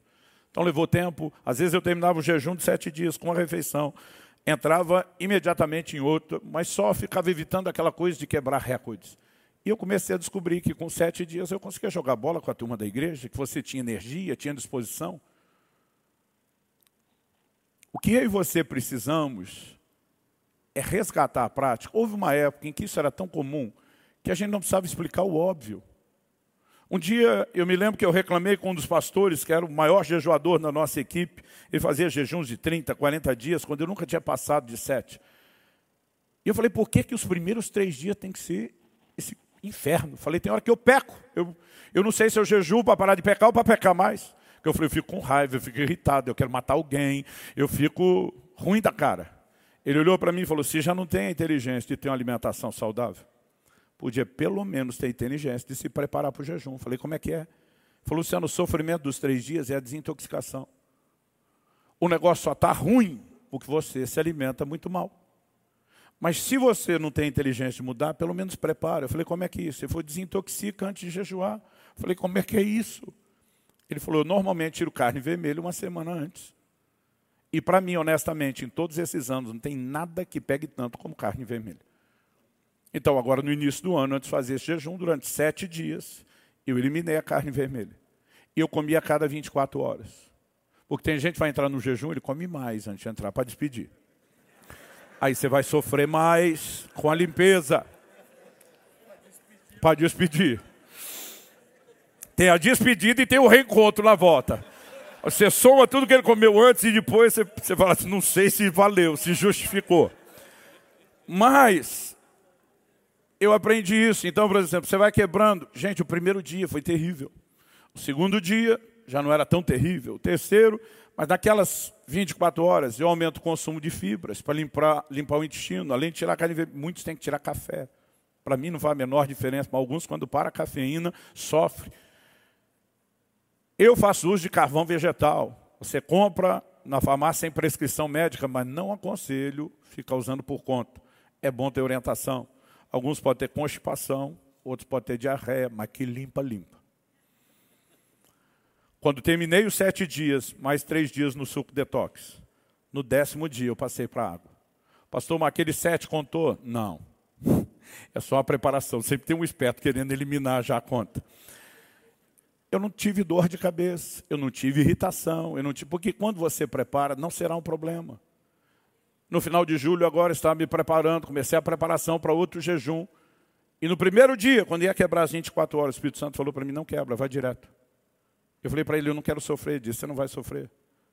Fazia cinco meses e meio desde que eu tinha terminado o outro jejum, que eu estava no intermitente, pelo menos 18 horas por dia, sem me alimentar. Ele me disse: pode entrar, seu corpo está limpo. E eu não tive absolutamente nenhum sofrimento. Quando Deus me disse, vai estudar a fisiologia do jejum, eu comecei a ter algumas descobertas interessantes. Eu confesso que algumas bugou a minha cabeça. Primeira delas, eu vi um médico que tem uma clínica que trata pacientes, todo o tratamento dele é baseado e fundamentado em jejum. Então ele tem laboratório. Eu também nunca tinha visto alguém citar tanta pesquisa médica como ele citava nos ensinos dele. E olhando aqueles estudos e a argumentação dele, ele me convenceu a fazer um teste. Ele dizia assim: recomendo a todos os meus pacientes que se mantenham ativos durante o jejum, incluindo rotina de, de exercícios, incluindo jejuns prolongados, incluindo treino de resistência. Musculação, fazer força. Eu falei, não. O que, que é jejum prolongado para esse cara? Que com sete dias eu jogava bola. Mas nos maiores, eu já tive com 18, com 22, com 20. Quando vai chegando perto de três semanas, você começa a ter fraqueza tontura. Você levanta rápido, roda tudo. Eu falei, o que é prolongado na cabeça dele? Mas antes de ter a resposta do que era prolongado para ele, ele deu uma argumentação que era muito boa. Ele diz, falo isso por causa da homeostase, a capacidade de adaptação do corpo. Ele disse, você parou de comer, o metabolismo baixou. Quem para de comer normalmente para de se exercitar, o metabolismo baixa mais ainda. Seu organismo que é inteligente está vivendo da reserva de gordura, diz, para que é que eu vou dar uma energia que ele não está precisando gastar? Então ele te entrega menos, para durar mais. Ele diz, só tem um jeito de você ter energia. Treine todo dia. E você vai convencer seu corpo que precisa de energia, ele vai lhe entregar. Eu estava no oitavo dia de um jejum na água quando eu li isso. Liguei para o médico. Falei, doutor, confirma. Ele falou, a teoria é essa. Ele tem laboratório. Nós não temos. Falei, você é seu laboratório, doutor. Amanhã estou começando a treinar. E eu treinei até o quadragésimo dia. Eu chegava a fazer uma hora de cardio e até uma hora e meia de musculação no mesmo dia, duas horas e meia, até o quadragésimo dia. Estou hoje no trigésimo dia de um novo jejum. E eu passei duas horas na academia, eu já estava treinando pesado. E quando eu falo pesado, é levantando mais carga do que quando eu estou sem comer. Deixa eu te dizer, eu nunca tive tanta energia e disposição. Segunda coisa, quem faz jejum prolongado já deve ter experimentado isso, a gente tem insônia. Você fica muito criativo. Porque a irrigação sanguínea que não vai para a digestão sobe para a cabeça. Os médicos atestam isso. Então é fisiológico. Você ficar sem foco os primeiros três dias. Mas depois, meu amigo, todo jejum eu escrevo livro. Eu fico assim, criativo, ligado. E é diferente da revelação. Revelação é espiritual, essa parte é fisiológica. Mas às vezes a mente não desliga, você não consegue dormir. O que, que eu descobri? Que treinando, eu tinha energia de dia e à noite eu tinha sono. E eu conseguia dormir bem. Por que, que eu estou falando dessas coisas? Para a gente desmistificar. Houve uma época que ninguém falava de jejum. Meu pai, quando soube que eu estava fazendo jejum de sete dias, um dia me chama para uma conversa, com medo de eu estar tá migrando para algum lugar de fanatismo. Ele nunca tinha feito mais de dois dias na vida dele. E aí, nessa conversa, eu descubro pela primeira vez que meu pai também jejuava. Eu sabia que tinha um dia por ano que a denominação fazia um jejum por avivamento no Brasil, 15 de novembro. Então, eu nem sabia quanto tempo, quantas horas que o povo jejuava. Mas eu só descobri que meu pai fazia mais do que aquele jejum nessa conversa. Falei, pai, como é que eu nunca soube que o senhor jejuava? Eu falei, eu estou aprendendo com os outros, porque eu nunca soube que o senhor, dentro de casa, o meu pai jejuava. Jesus falou que não é para falar disso. Eu falei, ah, não, pai, com todo respeito. Eu não acho que foi isso que Jesus falou, não. Ele, como não? Olha Mateus 6. Eu falei, pai, Mateus 6 vem no contexto do Mateus 5. E no 5 ele diz, brilha a vossa luz diante dos homens. Tem coisas que não dá para esconder. No Mateus 6 ele está falando tocar trombeta, de querer se promover, motivação. Mas ao mesmo tempo que diz para uma mão não saber o que a outra faz da esmola, a Bíblia diz lá em 1 Timóteo que na hora de selecionar quais viúvas seriam atendidas pela igreja, tinha que ser aquela que tinha testemunho de boas obras. Se ninguém soube o que ela fazia, como é que ela seria selecionada? Então Jesus está falando de não tocar trombeta. Ó, eu faço esmola. Mas não tem como você esconder determinadas coisas. Eu falei, pai, vamos, vamos pensar junto, honestamente. Jesus ensinava pelo exemplo. Ele diz, eu vos dei exemplo. Como eu fiz com vocês, lavando os pés, vocês vão fazer. Eu falei, o senhor acha mesmo que ele nos mandaria jejuar? Escondendo o exemplo dele. Eu falei, como é que nós sabemos que ele jejuou? Ele estava sozinho no deserto. O pai parou, fez uma cara de nunca pensei nisso. Eu falei, foi ele que vazou a notícia. Agora, ele vaza a notícia do jejum dele e proíbe a gente de contar do nosso. Eu falei, tudo tem a ver com a motivação. Eu falei, pai, quem não jejua já não fala. E quem jejua também não fala porque acha que vai pecar. Como é que nós vamos aprender? Só que no início desse ano eu fui reclamar com Deus. Porque eu fiz uma enquete enquanto escrevi o livro. Quase 30 mil pessoas responderam. É uma amostragem maior do que a grande maioria, se não toda pesquisa de intenção de voto que você já viu na vida. Eu fiz uma pergunta, dez vezes mais. Eu fiz uma pergunta. Quem já jejuou pelo menos uma vez, 24 horas na vida? Eu não estava tentando achar quem tinha um estilo de jejum recorrente. Bastava ter uma experiência. É quase como se a gente vai medir a febre do nível de oração do povo e, e pergunta: quem já fez uma oração na vida? Não é grandes coisas. 59 ponto, alguma coisa que eu não me lembro, quase 60%, respondeu, nunca ter feito um jejum de 24 horas na vida. Me atrevi a uma segunda pergunta, quem já fez de 3 a 7 dias? Não falei que era só na água, nem ininterrupto. Apenas 14% sinalizou ter tido alguma experiência com jejuns maiores. E eu não tive coragem de perguntar, foi mais nada. Um dia, aborrecido com essa constatação, todos abafando com um grupo de pastores e líderes, um deles, bem mais novo que eu, falou, pastor, com todo respeito. Normalmente, quando alguém diz com todo respeito, vai chegar no limite da falta de respeito. Ele diz, já que o senhor fez a entrevista via rede social, vamos considerar aqui um fato. Falei, qual? Ele falou, o senhor é o tiozão que fala de Bíblia. Falei, como é que ele falou, pastor? Todos nós aqui te seguimos, mas a gente não segue porque o senhor é o cara descolado, que posta suas viagens, roupa, comida. Nós te seguimos porque o senhor é um referencial para nós de ensino bíblico. Falei, onde você quer chegar com isso? Ele falou, onde eu quero chegar com isso, seu público é seleto. A maioria de todos os seus seguidores te segue pelo mesmo motivo. Falei, e onde você quer chegar com isso? Ele falou, pastor, se o seu público seleto de gente quer crescer espiritualmente, 60% no jejum, ele falou, senhor imagina o nosso? Eu pensei, se tiver algum grau de razão, e não precisa ser muito, só piorou a estatística. Porque eu fico o público direcionado, e eu não pensei nisso. E eu fui reclamar com Deus, falei, seu povo não está jejuando não. E tem hora que a gente discute com Deus e ele de volta assim, né? Moisés diz, é o seu povo. Deus diz para Moisés, é o seu povo. Mas nesse dia o Espírito Santo falou assim, quando adolescente você reclamou com seu pai que não tinha estímulo. Por que é que você tem falado tão pouco sobre o jejum nos últimos anos? Eu senti ele mandando a bordoar de volta. Se vocês falassem mais, haveria mais estímulo. E eu falei, eu te prometo que eu vou perturbar, eu vou oprimir se for necessário o seu povo. Mas eu vou falar do assunto.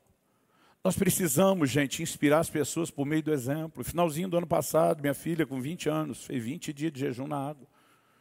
Os primeiros sete dias do ano, meu filho passou na água. Quando ele me disse que ia terminar no sete, eu falei, filho, agora que fica bom.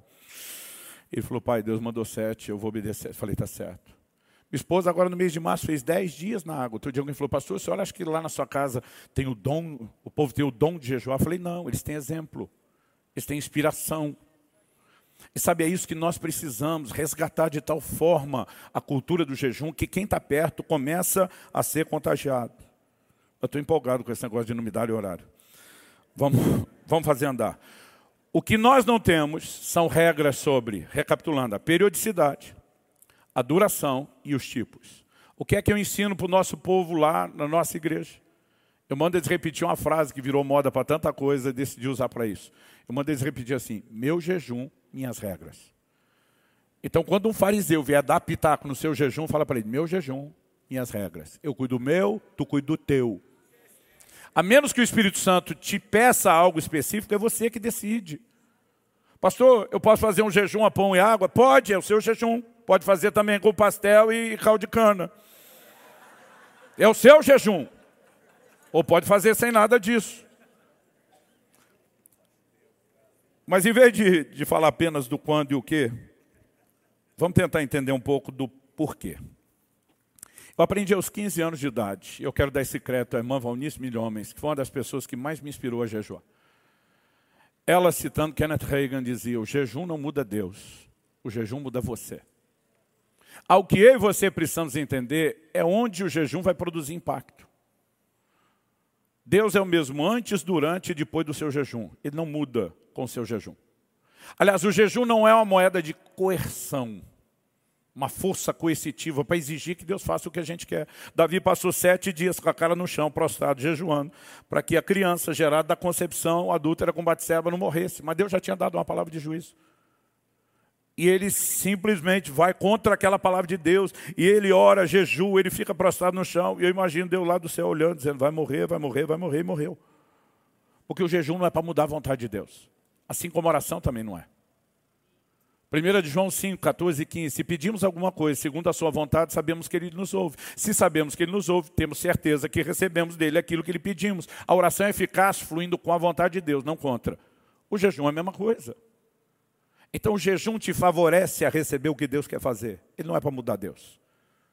E nada vai mudar Deus. Ele é um ser imutável. Agora, como o jejum muda você.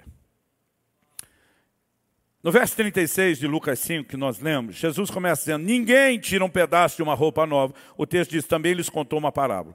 Ninguém tira um pedaço de uma roupa nova para colocar sobre roupa velha, pois se o fizer, rasgará a roupa nova, e além disso, o remendo da roupa nova não combinará com a roupa velha. Antes de ler a próxima ilustração ou parábola, vale ressaltar que nos três chamados evangelhos sinóticos, Mateus, Marcos e Lucas, Diferente de João, que é meio fora da casinha, Mateus, Marcos e Lucas têm uma estrutura de registro da ordem dos fatos da vida de Jesus, dos ensinos, dos milagres muito parecida. Em todos os três, se você estiver anotando, Mateus 9, de 14 a 17, Marcos 2, de 18 a 22, e o texto que lemos aqui, de Lucas 5, 33 a 38, Jesus ensina a mesma coisa no final da discussão do jejum. Ou seja, pelas leis da hermenêutica, as regras de interpretação bíblica, você não pode separar essa parábola do ensino do jejum. Não significa que se limite, mas você não pode desconectar. Em todos os três evangelhos ele veio nesse contexto. Então a pergunta é: o que é que Jesus está tentando comunicar? Eu acredito que eu e você precisamos de uma lente cultural para entender algo num tempo diferente. Por exemplo, eu e você podemos ir para um culto com roupas, peças de roupa diferentes, uma camisa e calça. Naquela época todo mundo usava túnica, vestidão para todo mundo. A maioria das pessoas não tinha guarda-roupa e não viajava com mala. Lembre disso quando você abrir o guarda-roupa e for inclinado a murmurar: Tenho nada para vestir hoje. Que nem Salomão, em toda a sua glória, teve um guarda-roupa como o seu. Não tinha indústria têxtil, gente. Tecido não era algo tão fácil, nem de uma produção tão larga e intensa, era muito trabalhoso, era custoso. Jesus diz: os que vestem vestes finas estão no palácio. O povão não tinha roupa diferenciada, distinta. Jesus manda os discípulos pregar e diz: não leve uma segunda túnica. O que ele está dizendo? Viaje sem mala, com a roupa do corpo.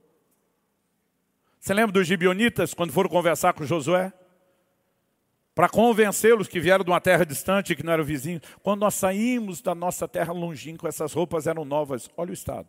O cara dormia no chão. Não tinha hotel na beira de estrada para dormir. Tomava banho, a roupa saía secando no corpo. A roupa desse povo não durava.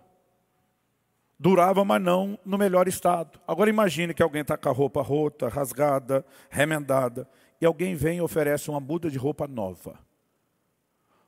Quando Jesus diz ninguém vai fazer isso, ele não está falando de impossibilidade, ele está falando de bom senso. Ué, alguém está te oferecendo uma roupa nova, qual a solução? E não precisa de muita inteligência. Eu descarto a velha, pego a nova, problema resolvido.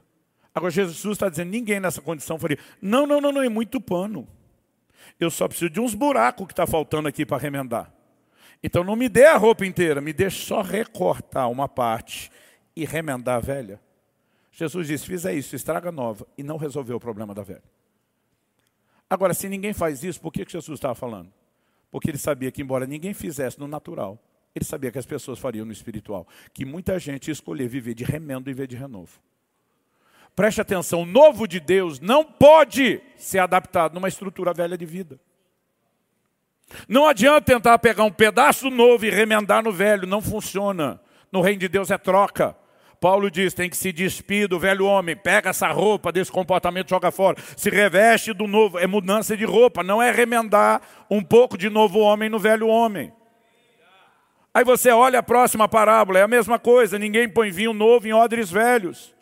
O vinho novo é a obra nova de Deus, o odre velho é a estrutura. O que você precisamos entender é que o jejum tem o poder de afetar a nossa estrutura. Ele não só não muda Deus, ele nos muda, mas ele afeta a nossa estrutura. Então, o que, que eram os odres? Bolsas de couro, cantis, feito com couro do animal. Em toda a Bíblia você vai achar uma menção de um odre contendo água. Uma menção de um odre contendo leite. Mas todas as outras abundantes, recorrentes, estão ligadas ao quê? Ao vinho. Por quê?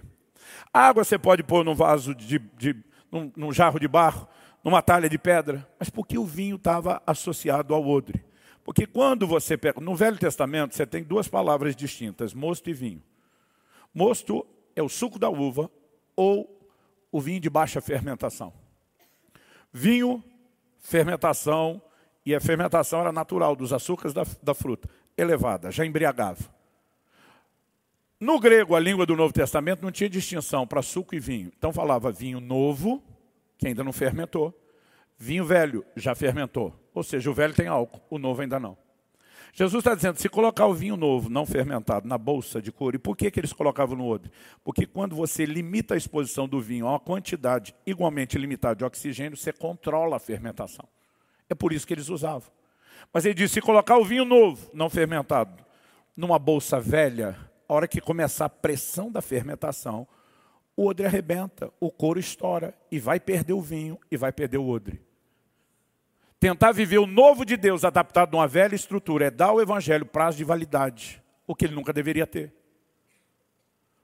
Agora, antes de inferir o que é que eu acho que o jejum faz na nossa estrutura, deixe-me primeiro dizer para você. Eu e você não precisamos entender os princípios, nós precisamos praticar. Se Jesus relacionou o jejum com a mudança de estrutura, isso para mim e para você deveria bastar.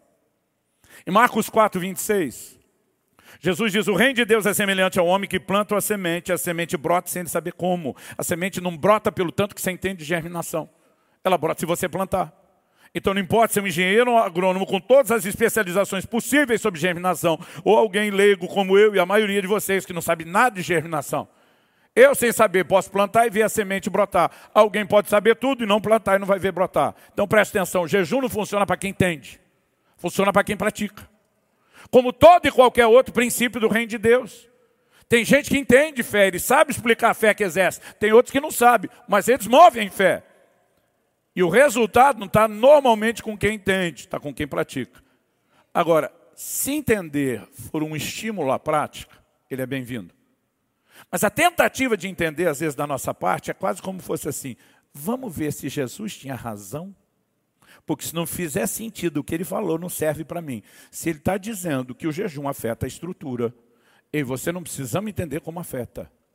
Nós só precisamos dizer para ele, o Senhor é digno de confiança em tudo que fala. Porque é tudo ou nada. Se alguma coisa que ele falou não merece crédito, por que as outras mereceriam? Agora, particularmente, eu tenho algumas opiniões.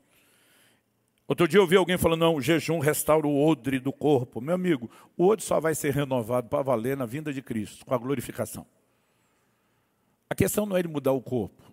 Nós precisamos entender onde ele impacta o que está dentro do corpo. A estrutura carnal. O cerne da obra santificadora é mortificação.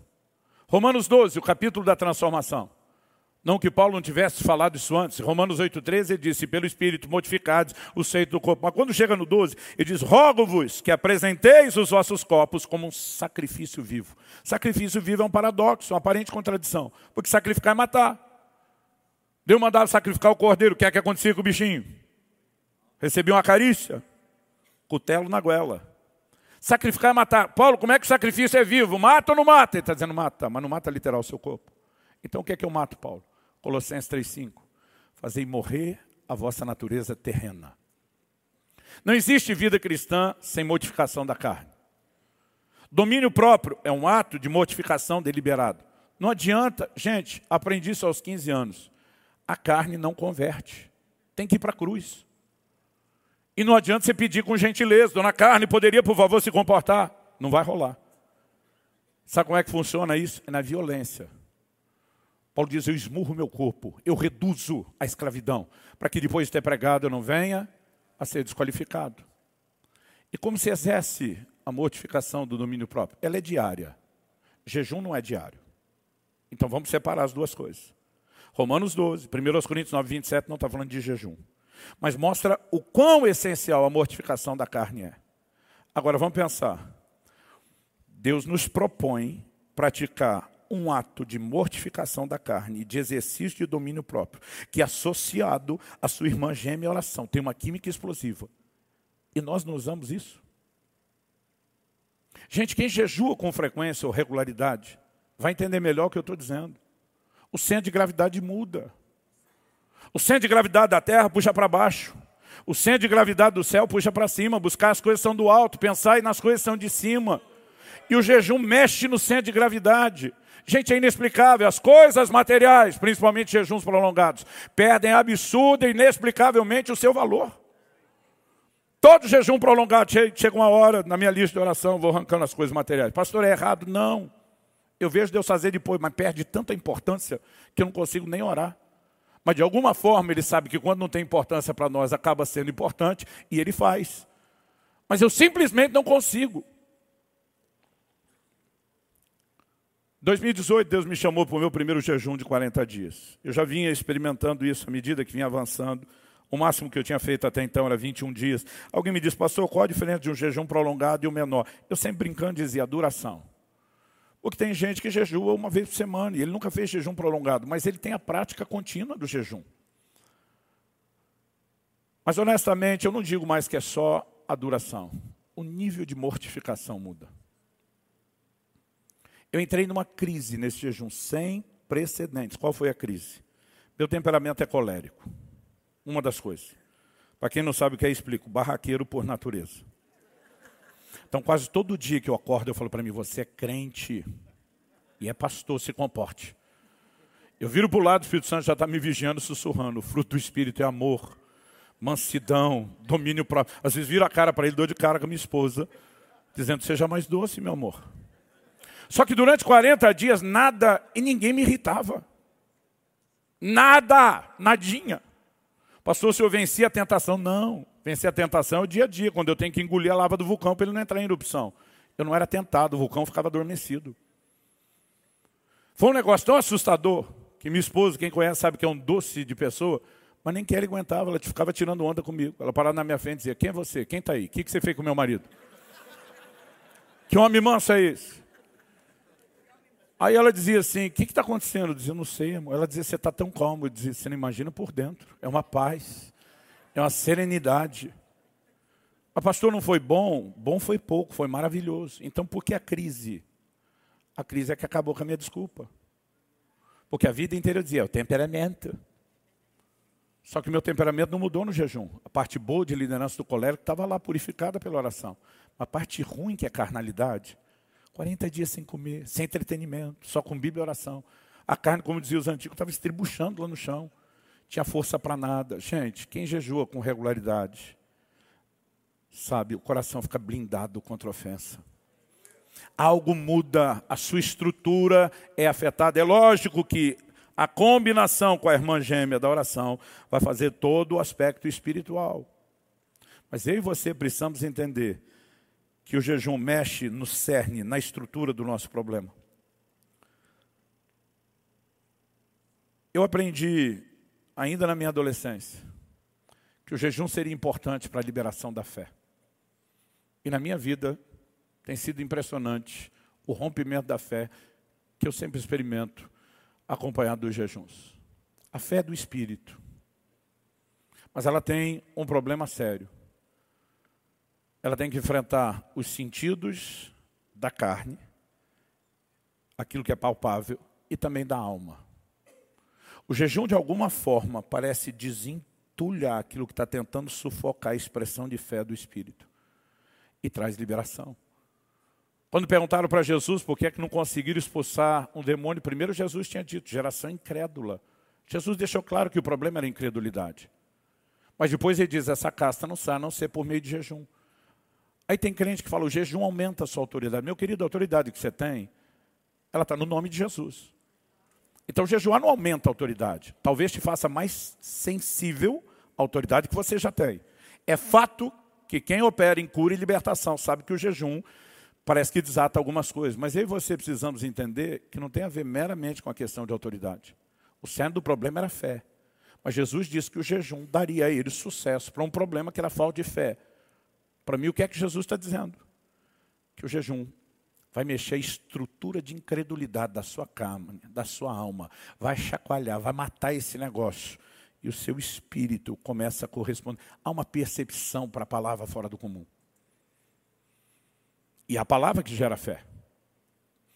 Nós podemos virar à noite falando de efeitos do jejum, e a minha intenção não é me estender mais nisso, mas é te encorajar a compreender: o jejum não muda Deus, ele vai mudar você.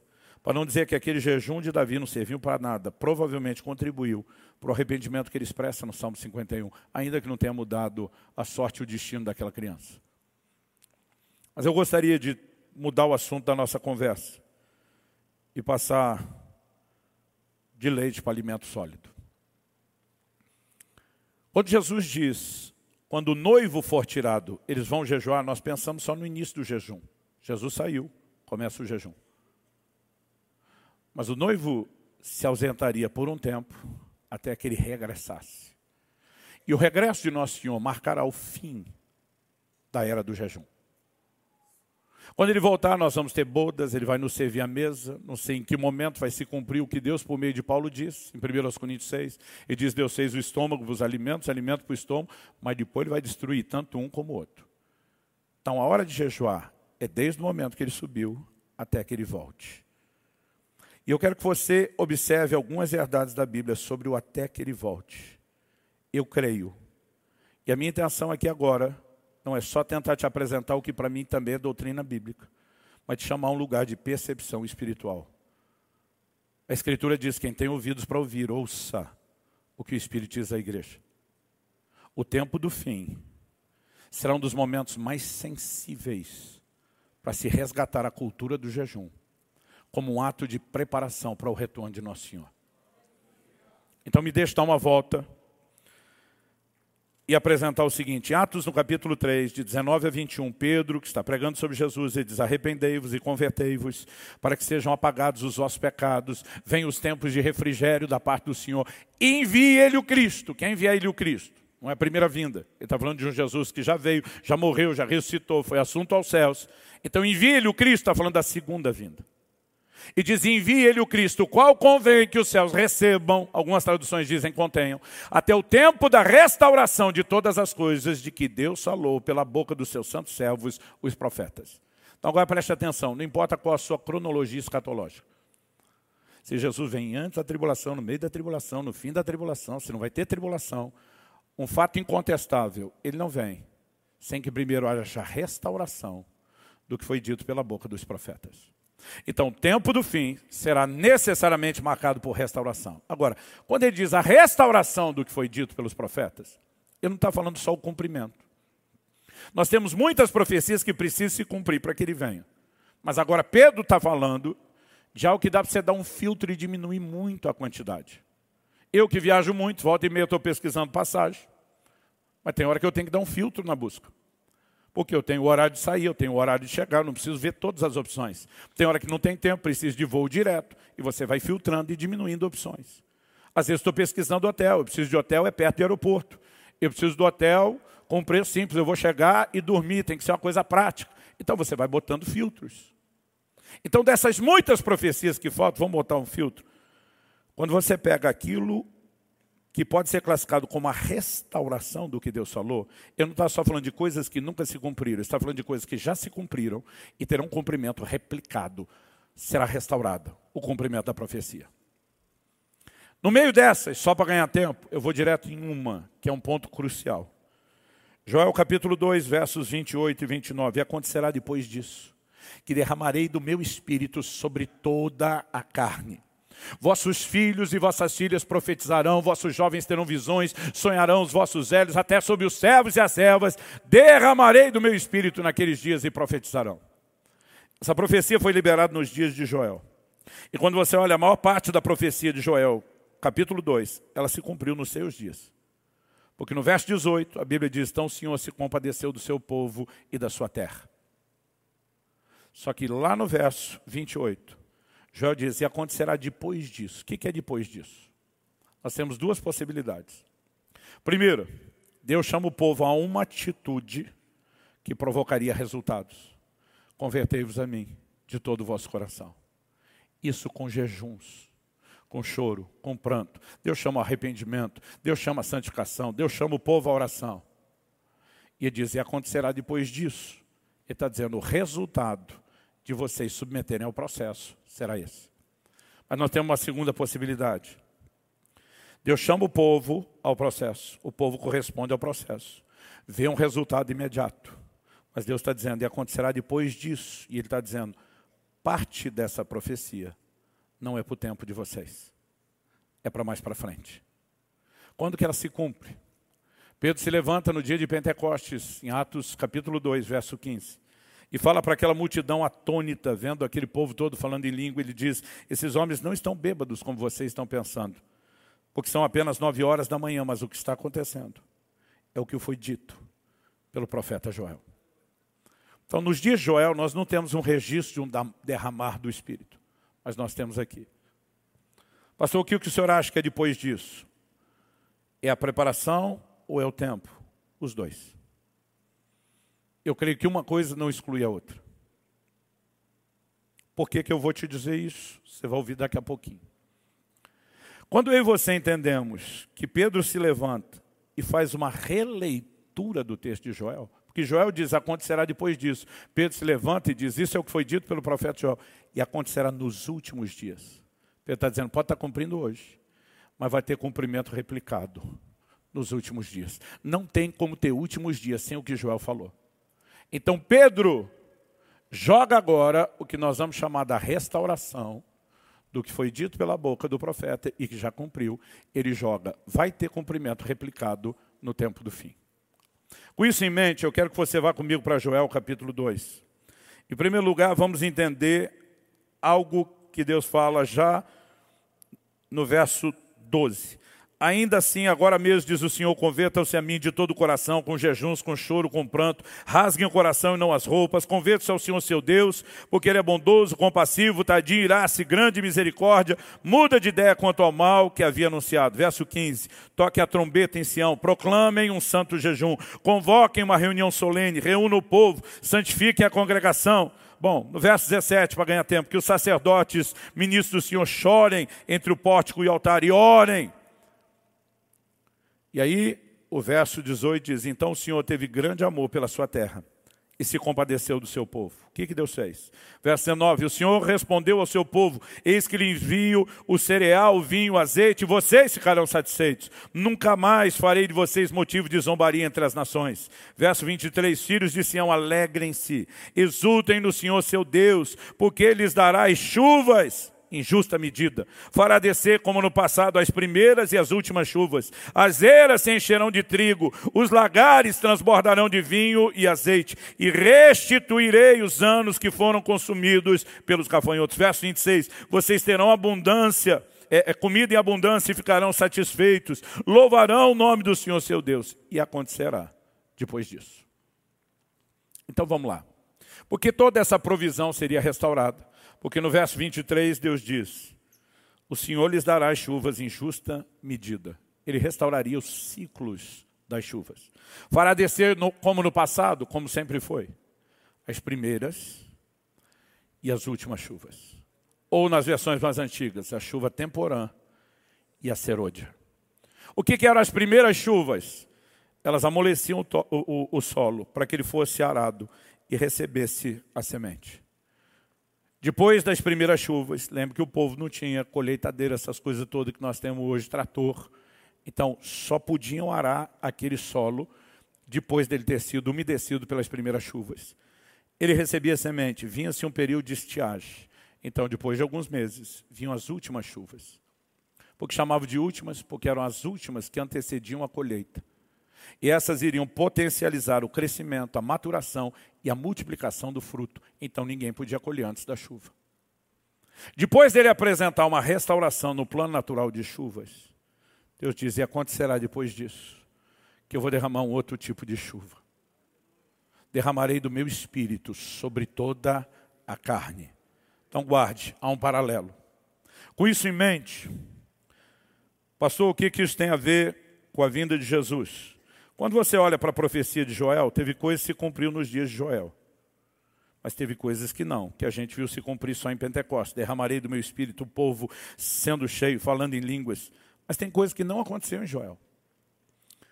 Verso 30, mostrarei prodígios em cima no céu, sinais embaixo na terra, sangue, fogo e nuvens de fumaça. O sol se transformará em trevas, a lua em sangue, antes que venha o grande e glorioso dia do Senhor. Dia do Senhor, no Antigo e Novo Testamento, aponta para o advento escatológico da vinda de Cristo.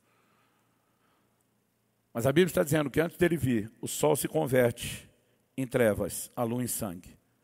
São sinais relacionados à vinda de Cristo. O próprio Jesus diz em Mateus 24, 29, logo em seguida, a tribulação daqueles dias, o sol escurecerá, a lua não dará sua claridade, as estrelas cairão do firmamento, os poderes dos céus serão abalados, então aparecerá no céu o sinal do Filho do Homem, todos os povos da terra se lamentarão e verão o Filho do Homem vindo sobre as nuvens do céu com poder e grande glória.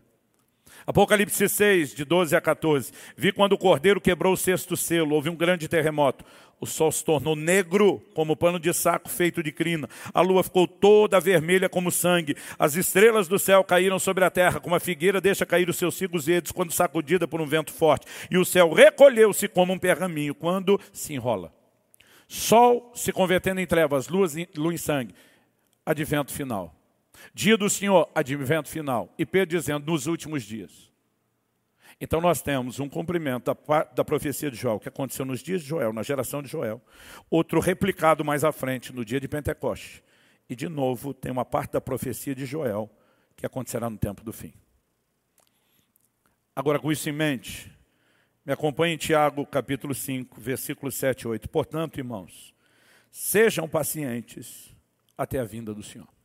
Por que Tiago estava pedindo paciência? Porque desde a primeira geração, os santos foram ensinados a viver na iminência do regresso do Nosso Senhor. A cada geração, na expectativa, ele está voltando, ele está voltando, ele está voltando.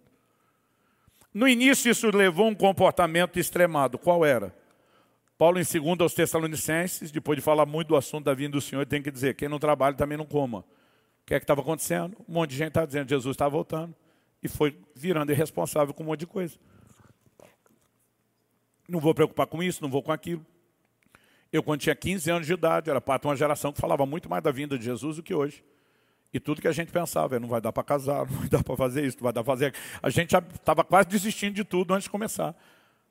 Eu lembro de colegas na igreja, né, fazer faculdade para quê? Jesus está voltando.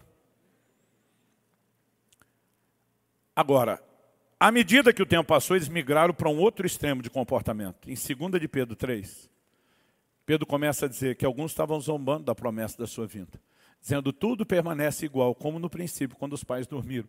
Líderes apostólicos já estavam morrendo, os caras dizendo, Jesus não veio até agora, por que vocês acham que vai vir? Então agora, o ensino dos apóstolos é, sejam pacientes. Ele diz que ele vem, ele vem. Paciência. Agora vamos passar adiante. Ele vai dar um exemplo da paciência que se espera de nós. Eis que o lavrador aguarda com paciência o precioso fruto da terra, até receber as primeiras e as últimas chuvas. Sejam também vocês pacientes e fortaleçam o seu coração, pois a vinda do Senhor está próxima. Todo mundo trabalhava com a lavoura, nem que fosse a horta de casa para o sustento. Então todo mundo sabe o que está sendo dito. O lavrador espera com paciência o precioso fruto da terra. Tem que receber as primeiras, que determina o plantio, mas tem que esperar as últimas. Porque se colher antes das últimas, diminui absurdamente o potencial da colheita, não faz o menor sentido. Então, por mais ansioso, desejoso que ele esteja da colheita, ele diz: Eu tenho que esperar, eu tenho que esperar, eu tenho que esperar. E todo mundo sabia disso. Então, ele diz: usem a mesma paciência. Então, o Tiago está dando um exemplo para a paciência que eu e você temos que ter.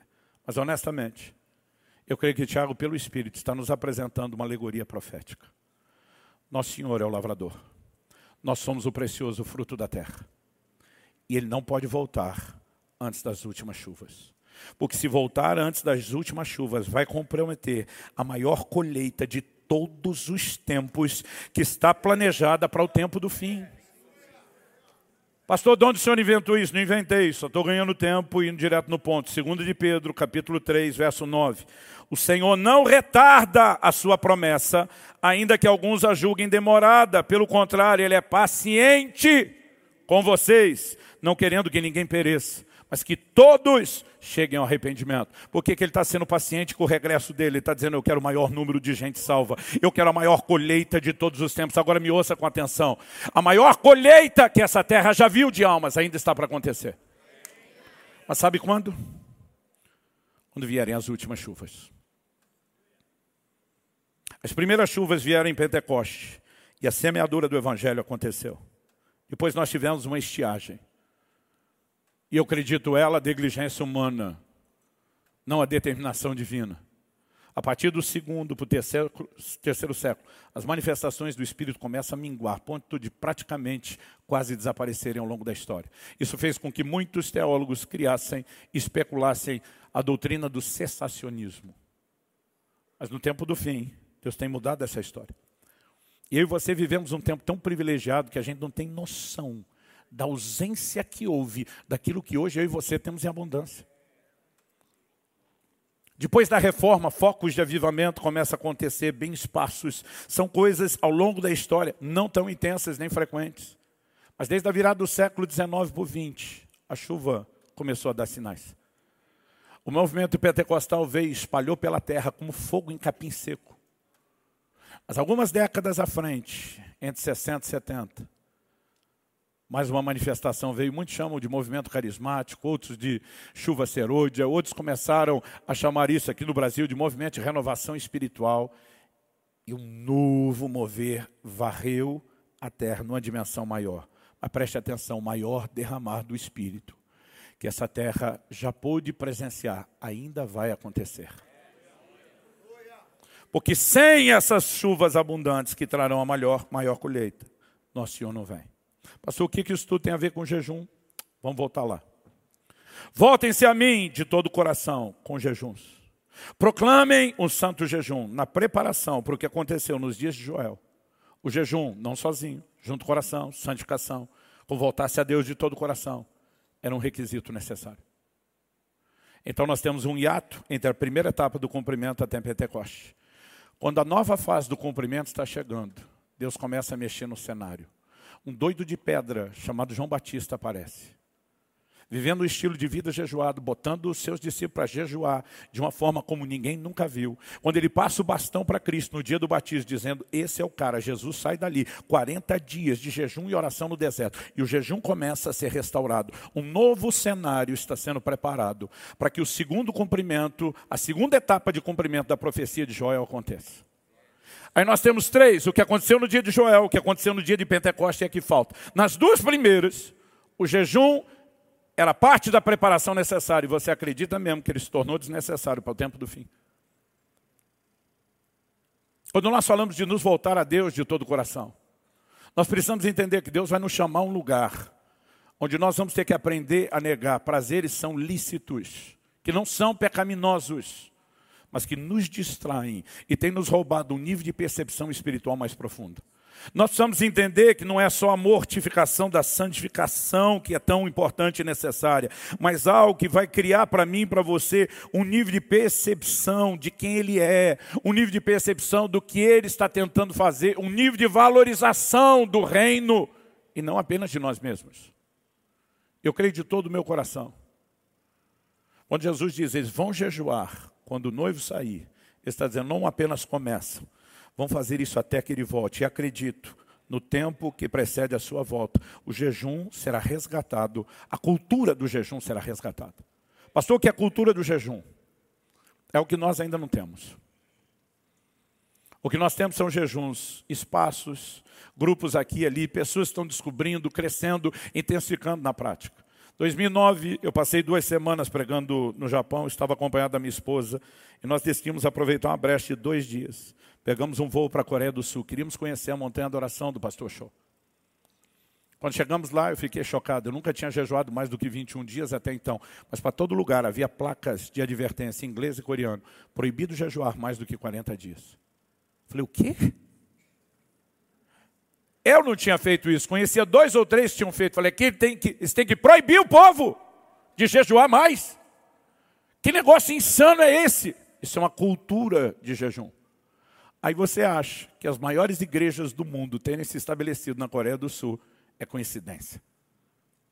Aí vem uma nova geração distorcendo graça e zombando dessa geração anterior, dizendo que era um bando de religioso. E sabe, começou a acontecer a igreja na Coreia está começando a minguar. Não presenciamos isso porque a força dela era tão grande e monstruosa que o que está minguado lá ainda é maior do que o do resto do mundo. Mas junto com o comprometimento da cultura do jejum, nós estamos perdendo uma força de avivamento. Meu querido, é só estudar dois mil anos de história da igreja. Não existe avivamento. Aliás, nem na Bíblia, desde o Antigo Testamento, e nem na história, que não tenha sido pavimentado por voltar-se a Deus, de acordo com o que Joel disse, de todo o coração, com jejuns, com oração, com santificação. E a pergunta é: se nós queremos tanto avivamento como temos falado, nós estamos dispostos a ter um posicionamento diferente? Anos atrás eu li uma, uma frase que é atribuída a Stephen Olford. E diz: a espera de um avivamento coletivo não é desculpa não viver um avivamento pessoal. Falei, Deus, enquanto estou esperando o pau quebrar numa geração inteira, eu vou te dizer uma coisa: estou indo primeiro. Não vou esperar vir todo mundo comigo. E algo que Deus tem trazido no meu coração forte esses dias, o que eu falei no início. O reino de Deus é tomado à força. Os violentos o tomam de assalto. Eu fiz uma promessa ao meu povo, à minha igreja e para Deus, no início desse ano. Falei, vocês vão me ver jejuar como nunca viram. E eu vou fazer questão de falar, não porque eu estou tentando tocar trombeta, mas porque eu quero inspirar. E eu falei, e vocês vão me ouvir falar do assunto. E volta e meia, eu estou lá dando uma cutucada. Não é aquele carrinho, um totozinho no, no tornozelo. Porque Deus está tentando resgatar uma consciência. Agora me ouça. O que eu estou dizendo vai vestir de forma diferente no coração de cada um de vocês. Alguns estão vivendo um tempo e uma estação pessoal. Eu creio que a minha estação pessoal de entrar no nível do jejum como eu nunca fiz. Talvez não seja a sua de entrar no nível que eu estou. O que você precisa discernir é para onde Deus está te chamando. Talvez você esteja aqui hoje dizendo, não, pastor, eu estou que nem o senhor, eu só pulei uma refeição regada refrigerante ou outra coisa. Talvez seja a hora de você começar a pular duas. Uma excelente forma de começar a treinar é com intermitente.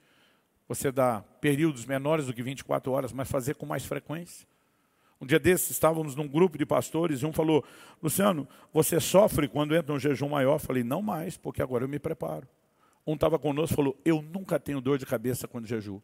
Ele falou, nunca, nenhuma vez na minha vida de crente eu tive dor de cabeça. Os caras não pode. Falei, pode. Só tem uma explicação para isso. Falei, você jejua toda semana. Ele falou, há 34 anos. E quando eu vou para os maiores, eu nunca sinto nada. Ele está mantendo o organismo dele no ato de limpeza contínuo. Sabe, eu creio que Deus quer nos levar a um lugar com mais intensidade. E você não precisa ter mais intensidade do que os outros, você só precisa ter mais intensidade do que você vinha tendo. Se é que Deus também está te chamando para isso. Porque se nenhum fariseu pode dar pitaco no seu jejum, nem eu. Então não posso te dizer o que fazer. Eu só posso te dizer, há uma voz nos conclamando. E ela está esperando de nós algum nível de resposta. Mas eu creio de todo o coração que Deus quer resgatar a cultura do jejum. Eu quero terminar te fazendo três perguntas. Primeira, como podemos pensar em uma vida cristã plena sem o hábito do jejum. Segundo, como podemos pensar em agradar a Cristo, que sinalizou esperar isso de nós, sem a prática do jejum? Terceiro, como podemos pensar em nos preparar para a vinda do Senhor, sem a cultura do jejum? Eu conheço poucas coisas que tenha um poder tão intenso de nos desprender daquilo que nos amarra no que é terreno, como o jejum combinado à oração. Eu creio que Deus quer nos levar a um novo lugar de percepção da palavra. Um dia desse eu estava dizendo, Deus, o que, que acontece nesses jejuns? Que minha mente abre, explode. E, e as coisas começam a ficar claras. Eu lembro que estava na academia fazendo elíptica, eu estava perguntando. Explodiu um negócio dentro de mim, um flash. Eu assustei. Eu não sei se eu assustei quem estava perto de mim. Lembro que minha reação foi, ô, ô, ô! Na hora, aquilo veio, quando Moisés recebeu a lei depois de 40 dias. Quando o Cristo, novo legislador, vem trazer uma nova lei, depois dos 40 dias de jejum. Essas coisas não são coincidências. À medida que eu e você vamos matando a nossa carne, sabe, os gregos antigos praticavam o jejum e não era por propósitos espirituais. Pitágoras exigia que todos seus discípulos jejuassem de 20 a 40 dias, não nos admitia. E dizia que clareamente isso é fisiológico. Tem melhora no cognitivo fantástica, mas não é disso que eu estou falando. Revelação, percepção da palavra é outra conversa. Tem umas mentes brilhantes e criativas por aí falando um monte de bobagem doutrinária. Porque não entraram no lugar de compreensão e entendimento espiritual. E Deus quer resgatar o pacote completo. Eu ouço ruído de abundante chuva. Eu quero te dizer, a igreja não está morrendo depois da pandemia, como alguns ficam aí falando. Nunca, em mais de dois mil anos de história, a igreja emergiu mais fraca de uma crise. E não será agora. Agora, Deus sabe usar de tudo para separar joio do trigo, para separar o quente do frio e do morno. Mas é um grito do coração de Deus. Virão dias de visitação. Pastor, o senhor está querendo dizer que Jesus não volta se a gente não jejuar? Não, estou dizendo se nós não jejuarmos, as últimas chuvas não virão. Mas ele também não vai voltar se as últimas chuvas. Então entenda você como quiser. Quando nós falamos da questão da estrutura, nós estamos falando de um impacto que o jejum terá no âmbito individual. Quando falamos da vinda do Senhor, estamos falando de um impacto que o jejum terá no âmbito coletivo. E para isso nós não podemos ter apenas uns gatos pingados. Há uma conclamação de Deus chegando. E eu quero te encorajar. Procure entender o assunto. Procure abrir sua mente, ter clareza bíblica. Procure intensificar e melhorar a prática e aprender com isso. Eu não vim te apontar o dedo, eu não vim jogar pedra em você, eu não vim te julgar. Ou talvez, pastor, nunca jejuei muito, eu me sentindo mal. Não vim te julgar pelo seu passado, nem pelo seu presente. Eu vim te encorajar a escrever um futuro diferente, uma história nova. A questão é, e daqui para frente, o que é que nós podemos fazer? Eu tive o privilégio de ser exposto a muito tipo de encorajamento desde os meus 15 anos. Mas eu reconheço que eu sou parte de uma liderança que falhou com uma geração. Porque a gente achava que não podia se promover, que não podia ficar contando, que não podia falar, que não podia. E de alguma forma nós deixamos de inspirar pessoas. Mas nós estamos vivendo uma estação de Deus a mudar as coisas. Feche seus olhos um instante. Espírito Santo. Se o Senhor não vivificar essa palavra, se o Senhor não falar ao coração, terá sido só um discurso. E nós precisamos de mais do que isso. Sopra neste lugar. Desperta-nos, Senhor.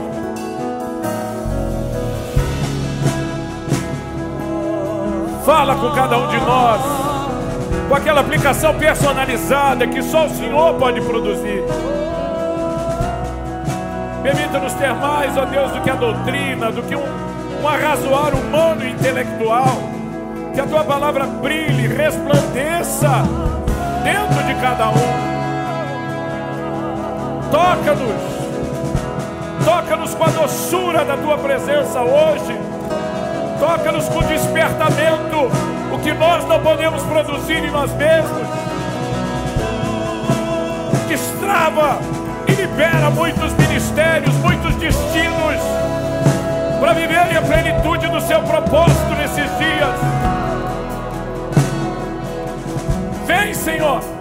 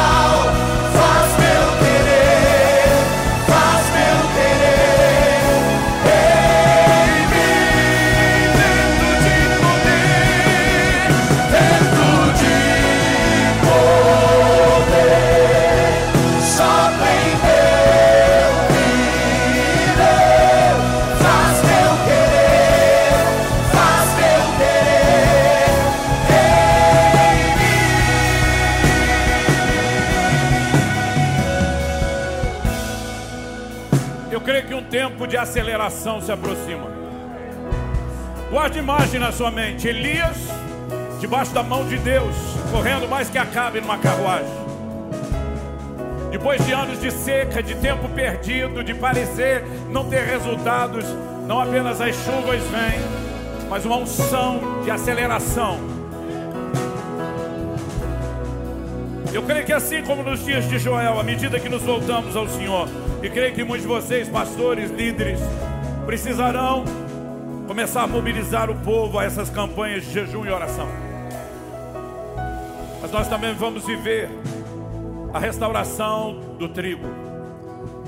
Muitos de vocês, pastores, têm vivido uma seca, parece que não tem alimento para dar ao povo, e Deus quer te levar a um novo lugar de revelação da palavra. Mas não haverá apenas abundância de trigo, Deus diz: os lagares transbordarão de vinho. Deus vai restituir alegria no meio do povo, na casa de Deus, de forma sobrenatural.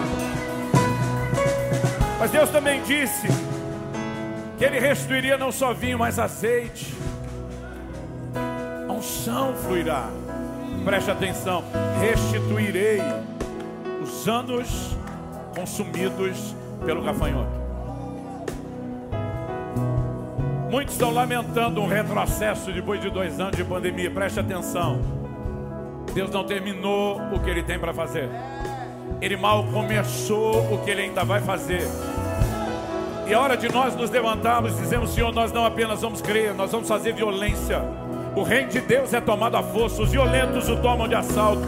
Não é hora de se conformar, não é hora de pensar em tirar o pé do acelerador, não é hora de aceitar recuos. Começar a dizer: os recursos podem ter acontecido, mas eles serão temporais, eles não serão permanentes, eles não vão determinar o meu futuro. Levante suas mãos, comece a clamar pelas chuvas, não apenas na nação, sobre a sua vida, sobre a sua igreja, sobre a sua casa. Deus diz: vossos filhos profetizarão. Deus quer visitar filhos e filhas de muitos que estão aqui Clame por um avivamento na sua casa. Clame por um avivamento na sua igreja. Vem!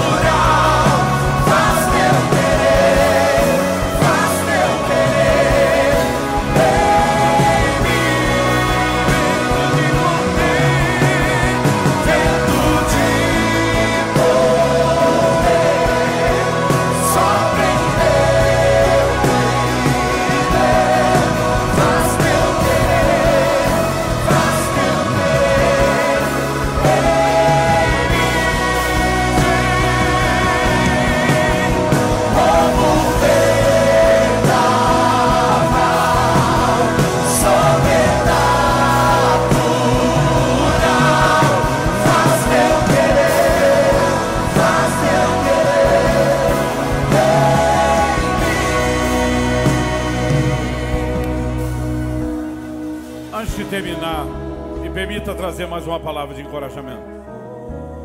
Em 2018, quando Deus me chamou para o primeiro período de 40 dias de jejum, eu tinha me organizado para fazer isso em dezembro, no fim do ano, com uma agenda tranquila.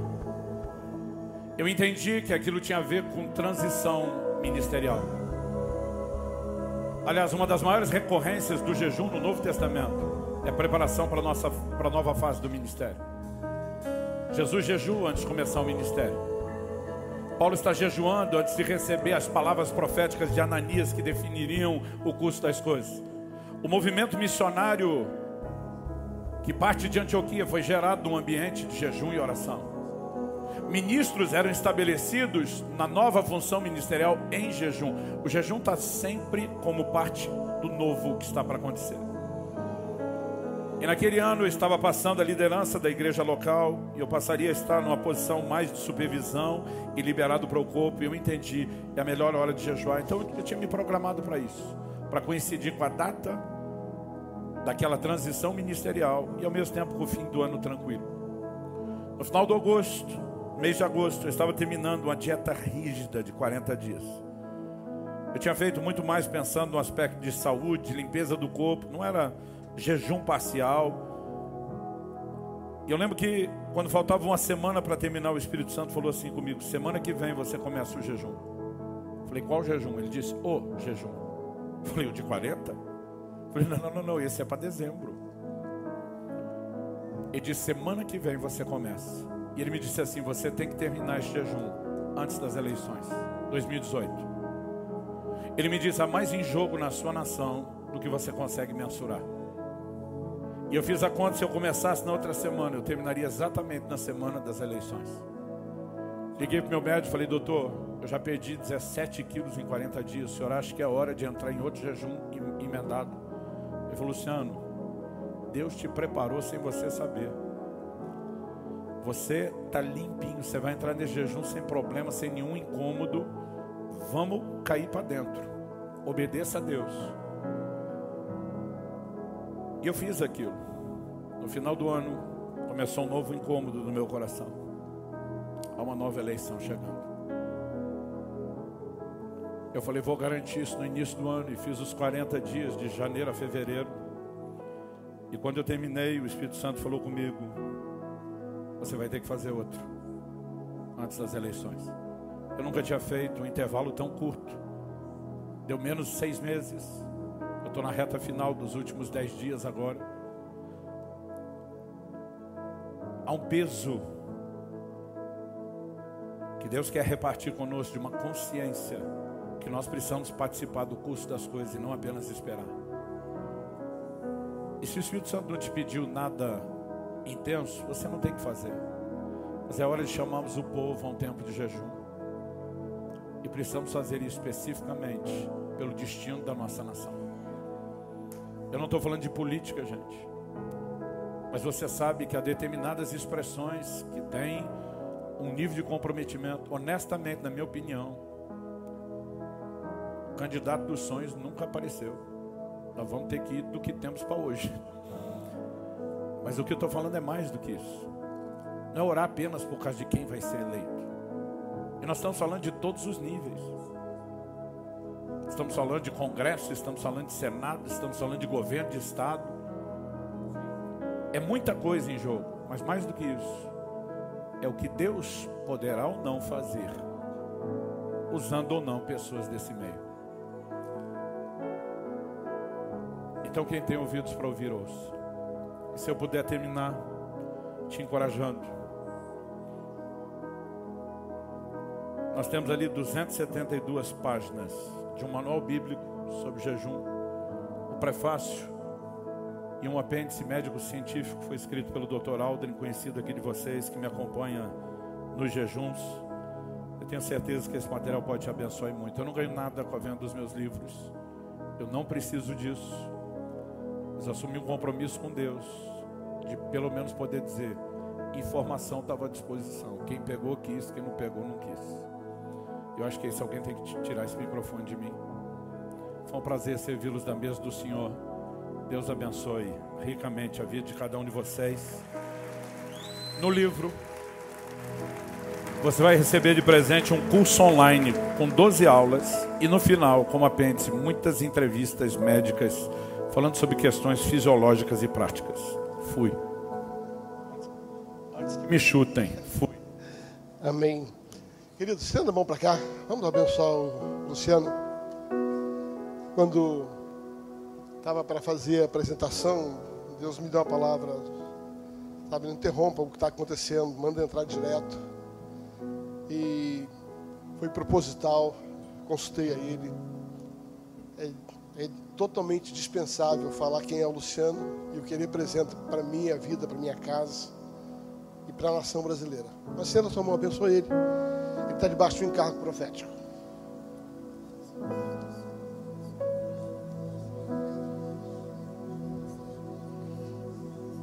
Sabe, Luciano, Deus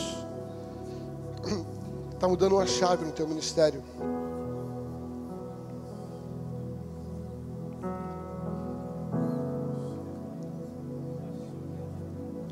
Durante muito tempo você ensinou, edificou, construiu. Agora Deus está te ensinando a destruir para construir. Eu vejo uma espada forte saindo de você. Que divide a alma do espírito. Levante sua mão, abençoa a vida dele. Há uma nova unção chegando sobre a sua vida. Um novo encargo. Um novo tempo. Luiz, ora por ele aqui. Jesus. Meu amigo. Senhor, essa voz cada dia está mais afinada. Cada dia o Senhor tem afinado o corte na vida do Luciano, Senhor, na vida da sua casa. Nós louvamos ao Senhor por esse tempo. Nós louvamos ao Senhor pela instrução profética. Não, são, não se trata só de instrução, se trata de instrução profética. Nós submetemos a nossa vida, Senhor, a isso, a essa instrução profética, blindando o coração do Luciano, Senhor, blindando a sua mente, seus ouvidos, nesse tempo de avanço no seu ministério, Pai, um avanço sobrenatural, um avanço de mesas, um avanço de ideias, um avanço, Senhor Deus, de, de fundamentos. Senhor, eu vejo o Luciano em muitas mesas, mesas que rompem, Senhor, as paredes da eclésia, e muitas mesas administrativas, mesas de encargos, inclusive políticos, Pai. Eu vejo teu filho trazendo ideias sobrenaturais, ensinando pessoas até negociar, Senhor, no padrão da cruz, no padrão de Cristo. Eu louvo ao Senhor pela vida do Luciano. Louvo ao Senhor por ter aprendido nesta casa, por ter comido nesta mesa e como até hoje, Pai. Obrigado, Pai, porque o Senhor tem levantado o teu filho como um mestre em lágrimas. Os mestres estão chorando, Senhor. Os mestres estão profetizando, Deus. Nós declaramos sobre a vida do Luciano um tempo novo de um rompimento sobrenatural, Senhor de um empoderamento. Eu vejo não só um rompimento, mas um empoderamento, Senhor. O um empoderamento de sentenças, Suas palavras estão se transformando em sentenças proféticas sobre nações, Pai. Em nome do Senhor Jesus, nós declaramos isso e vimos isso nos olhos da fé, Senhor. Blinda o coração do teu filho blinda a mente dele, blinda os seus olhos, a sua casa, seus filhos e netos.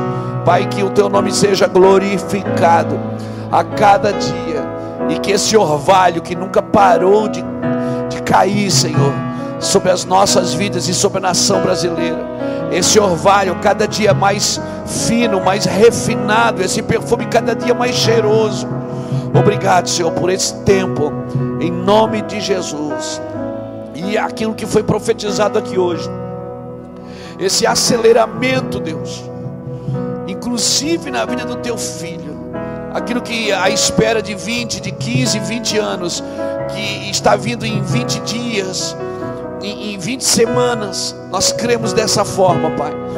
E nós declaramos isso em nome de Jesus. E assim seja. Aleluia. Aleluia. Amigo.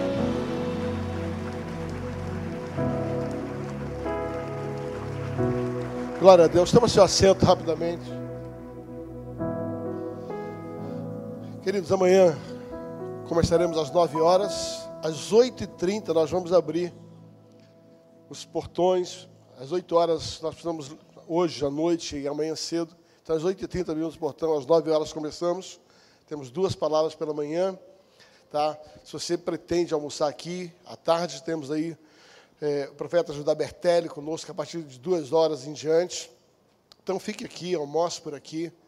Né? Será vendido aqui embaixo a alimentação. À noite retomamos. O apóstolo Luiz Hermínio vai estar conosco aí, é, concluindo as atividades desse dia.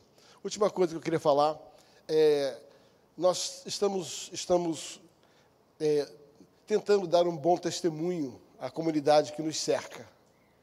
Ok? Temos procurado fazer isso. A nossa chegada aqui foi uma chegada bem turbulenta, nós tivemos muitas lutas no mundo espiritual. Havia é, ao redor desse lugar a maior concentração de espíritas e de centro espíritas, daqui que tomamos conhecimento. Ao, ao longo do tempo, sabe, o Senhor foi mudando a realidade espiritual desse lugar. Tá? Mas isso você gera, sabe, uma realidade, uma oposição muito forte e a gente tem procurado manter esse padrão de excelência. Então, por isso que a gente começa às sete horas, para ver se até às dez a gente termina. Então, eu quero pedir algo para você que está aqui, você que veio aqui. Faça um favor para o Evangelho. E faça um favor para essa casa, para a gente não ter que administrar problema depois. Sabe, vá o mais rápido possível embora. Procure não conversar alto em volta disso aqui, ok? Tá? Para você poder sair, então libere, não buzine carro, sabe? Procure fazer isso. Sei que alguns vão ficar esperando o Uber aqui na frente, mas nos ajude com isso. Podemos contar com vocês? Amém? Tá? Que o amor de Deus, que a graça do Senhor Jesus e que a preciosa doce consolação do Espírito esteja conosco, levando-nos para casa, em nome de Jesus. Amém. Obrigado, querido. Até amanhã.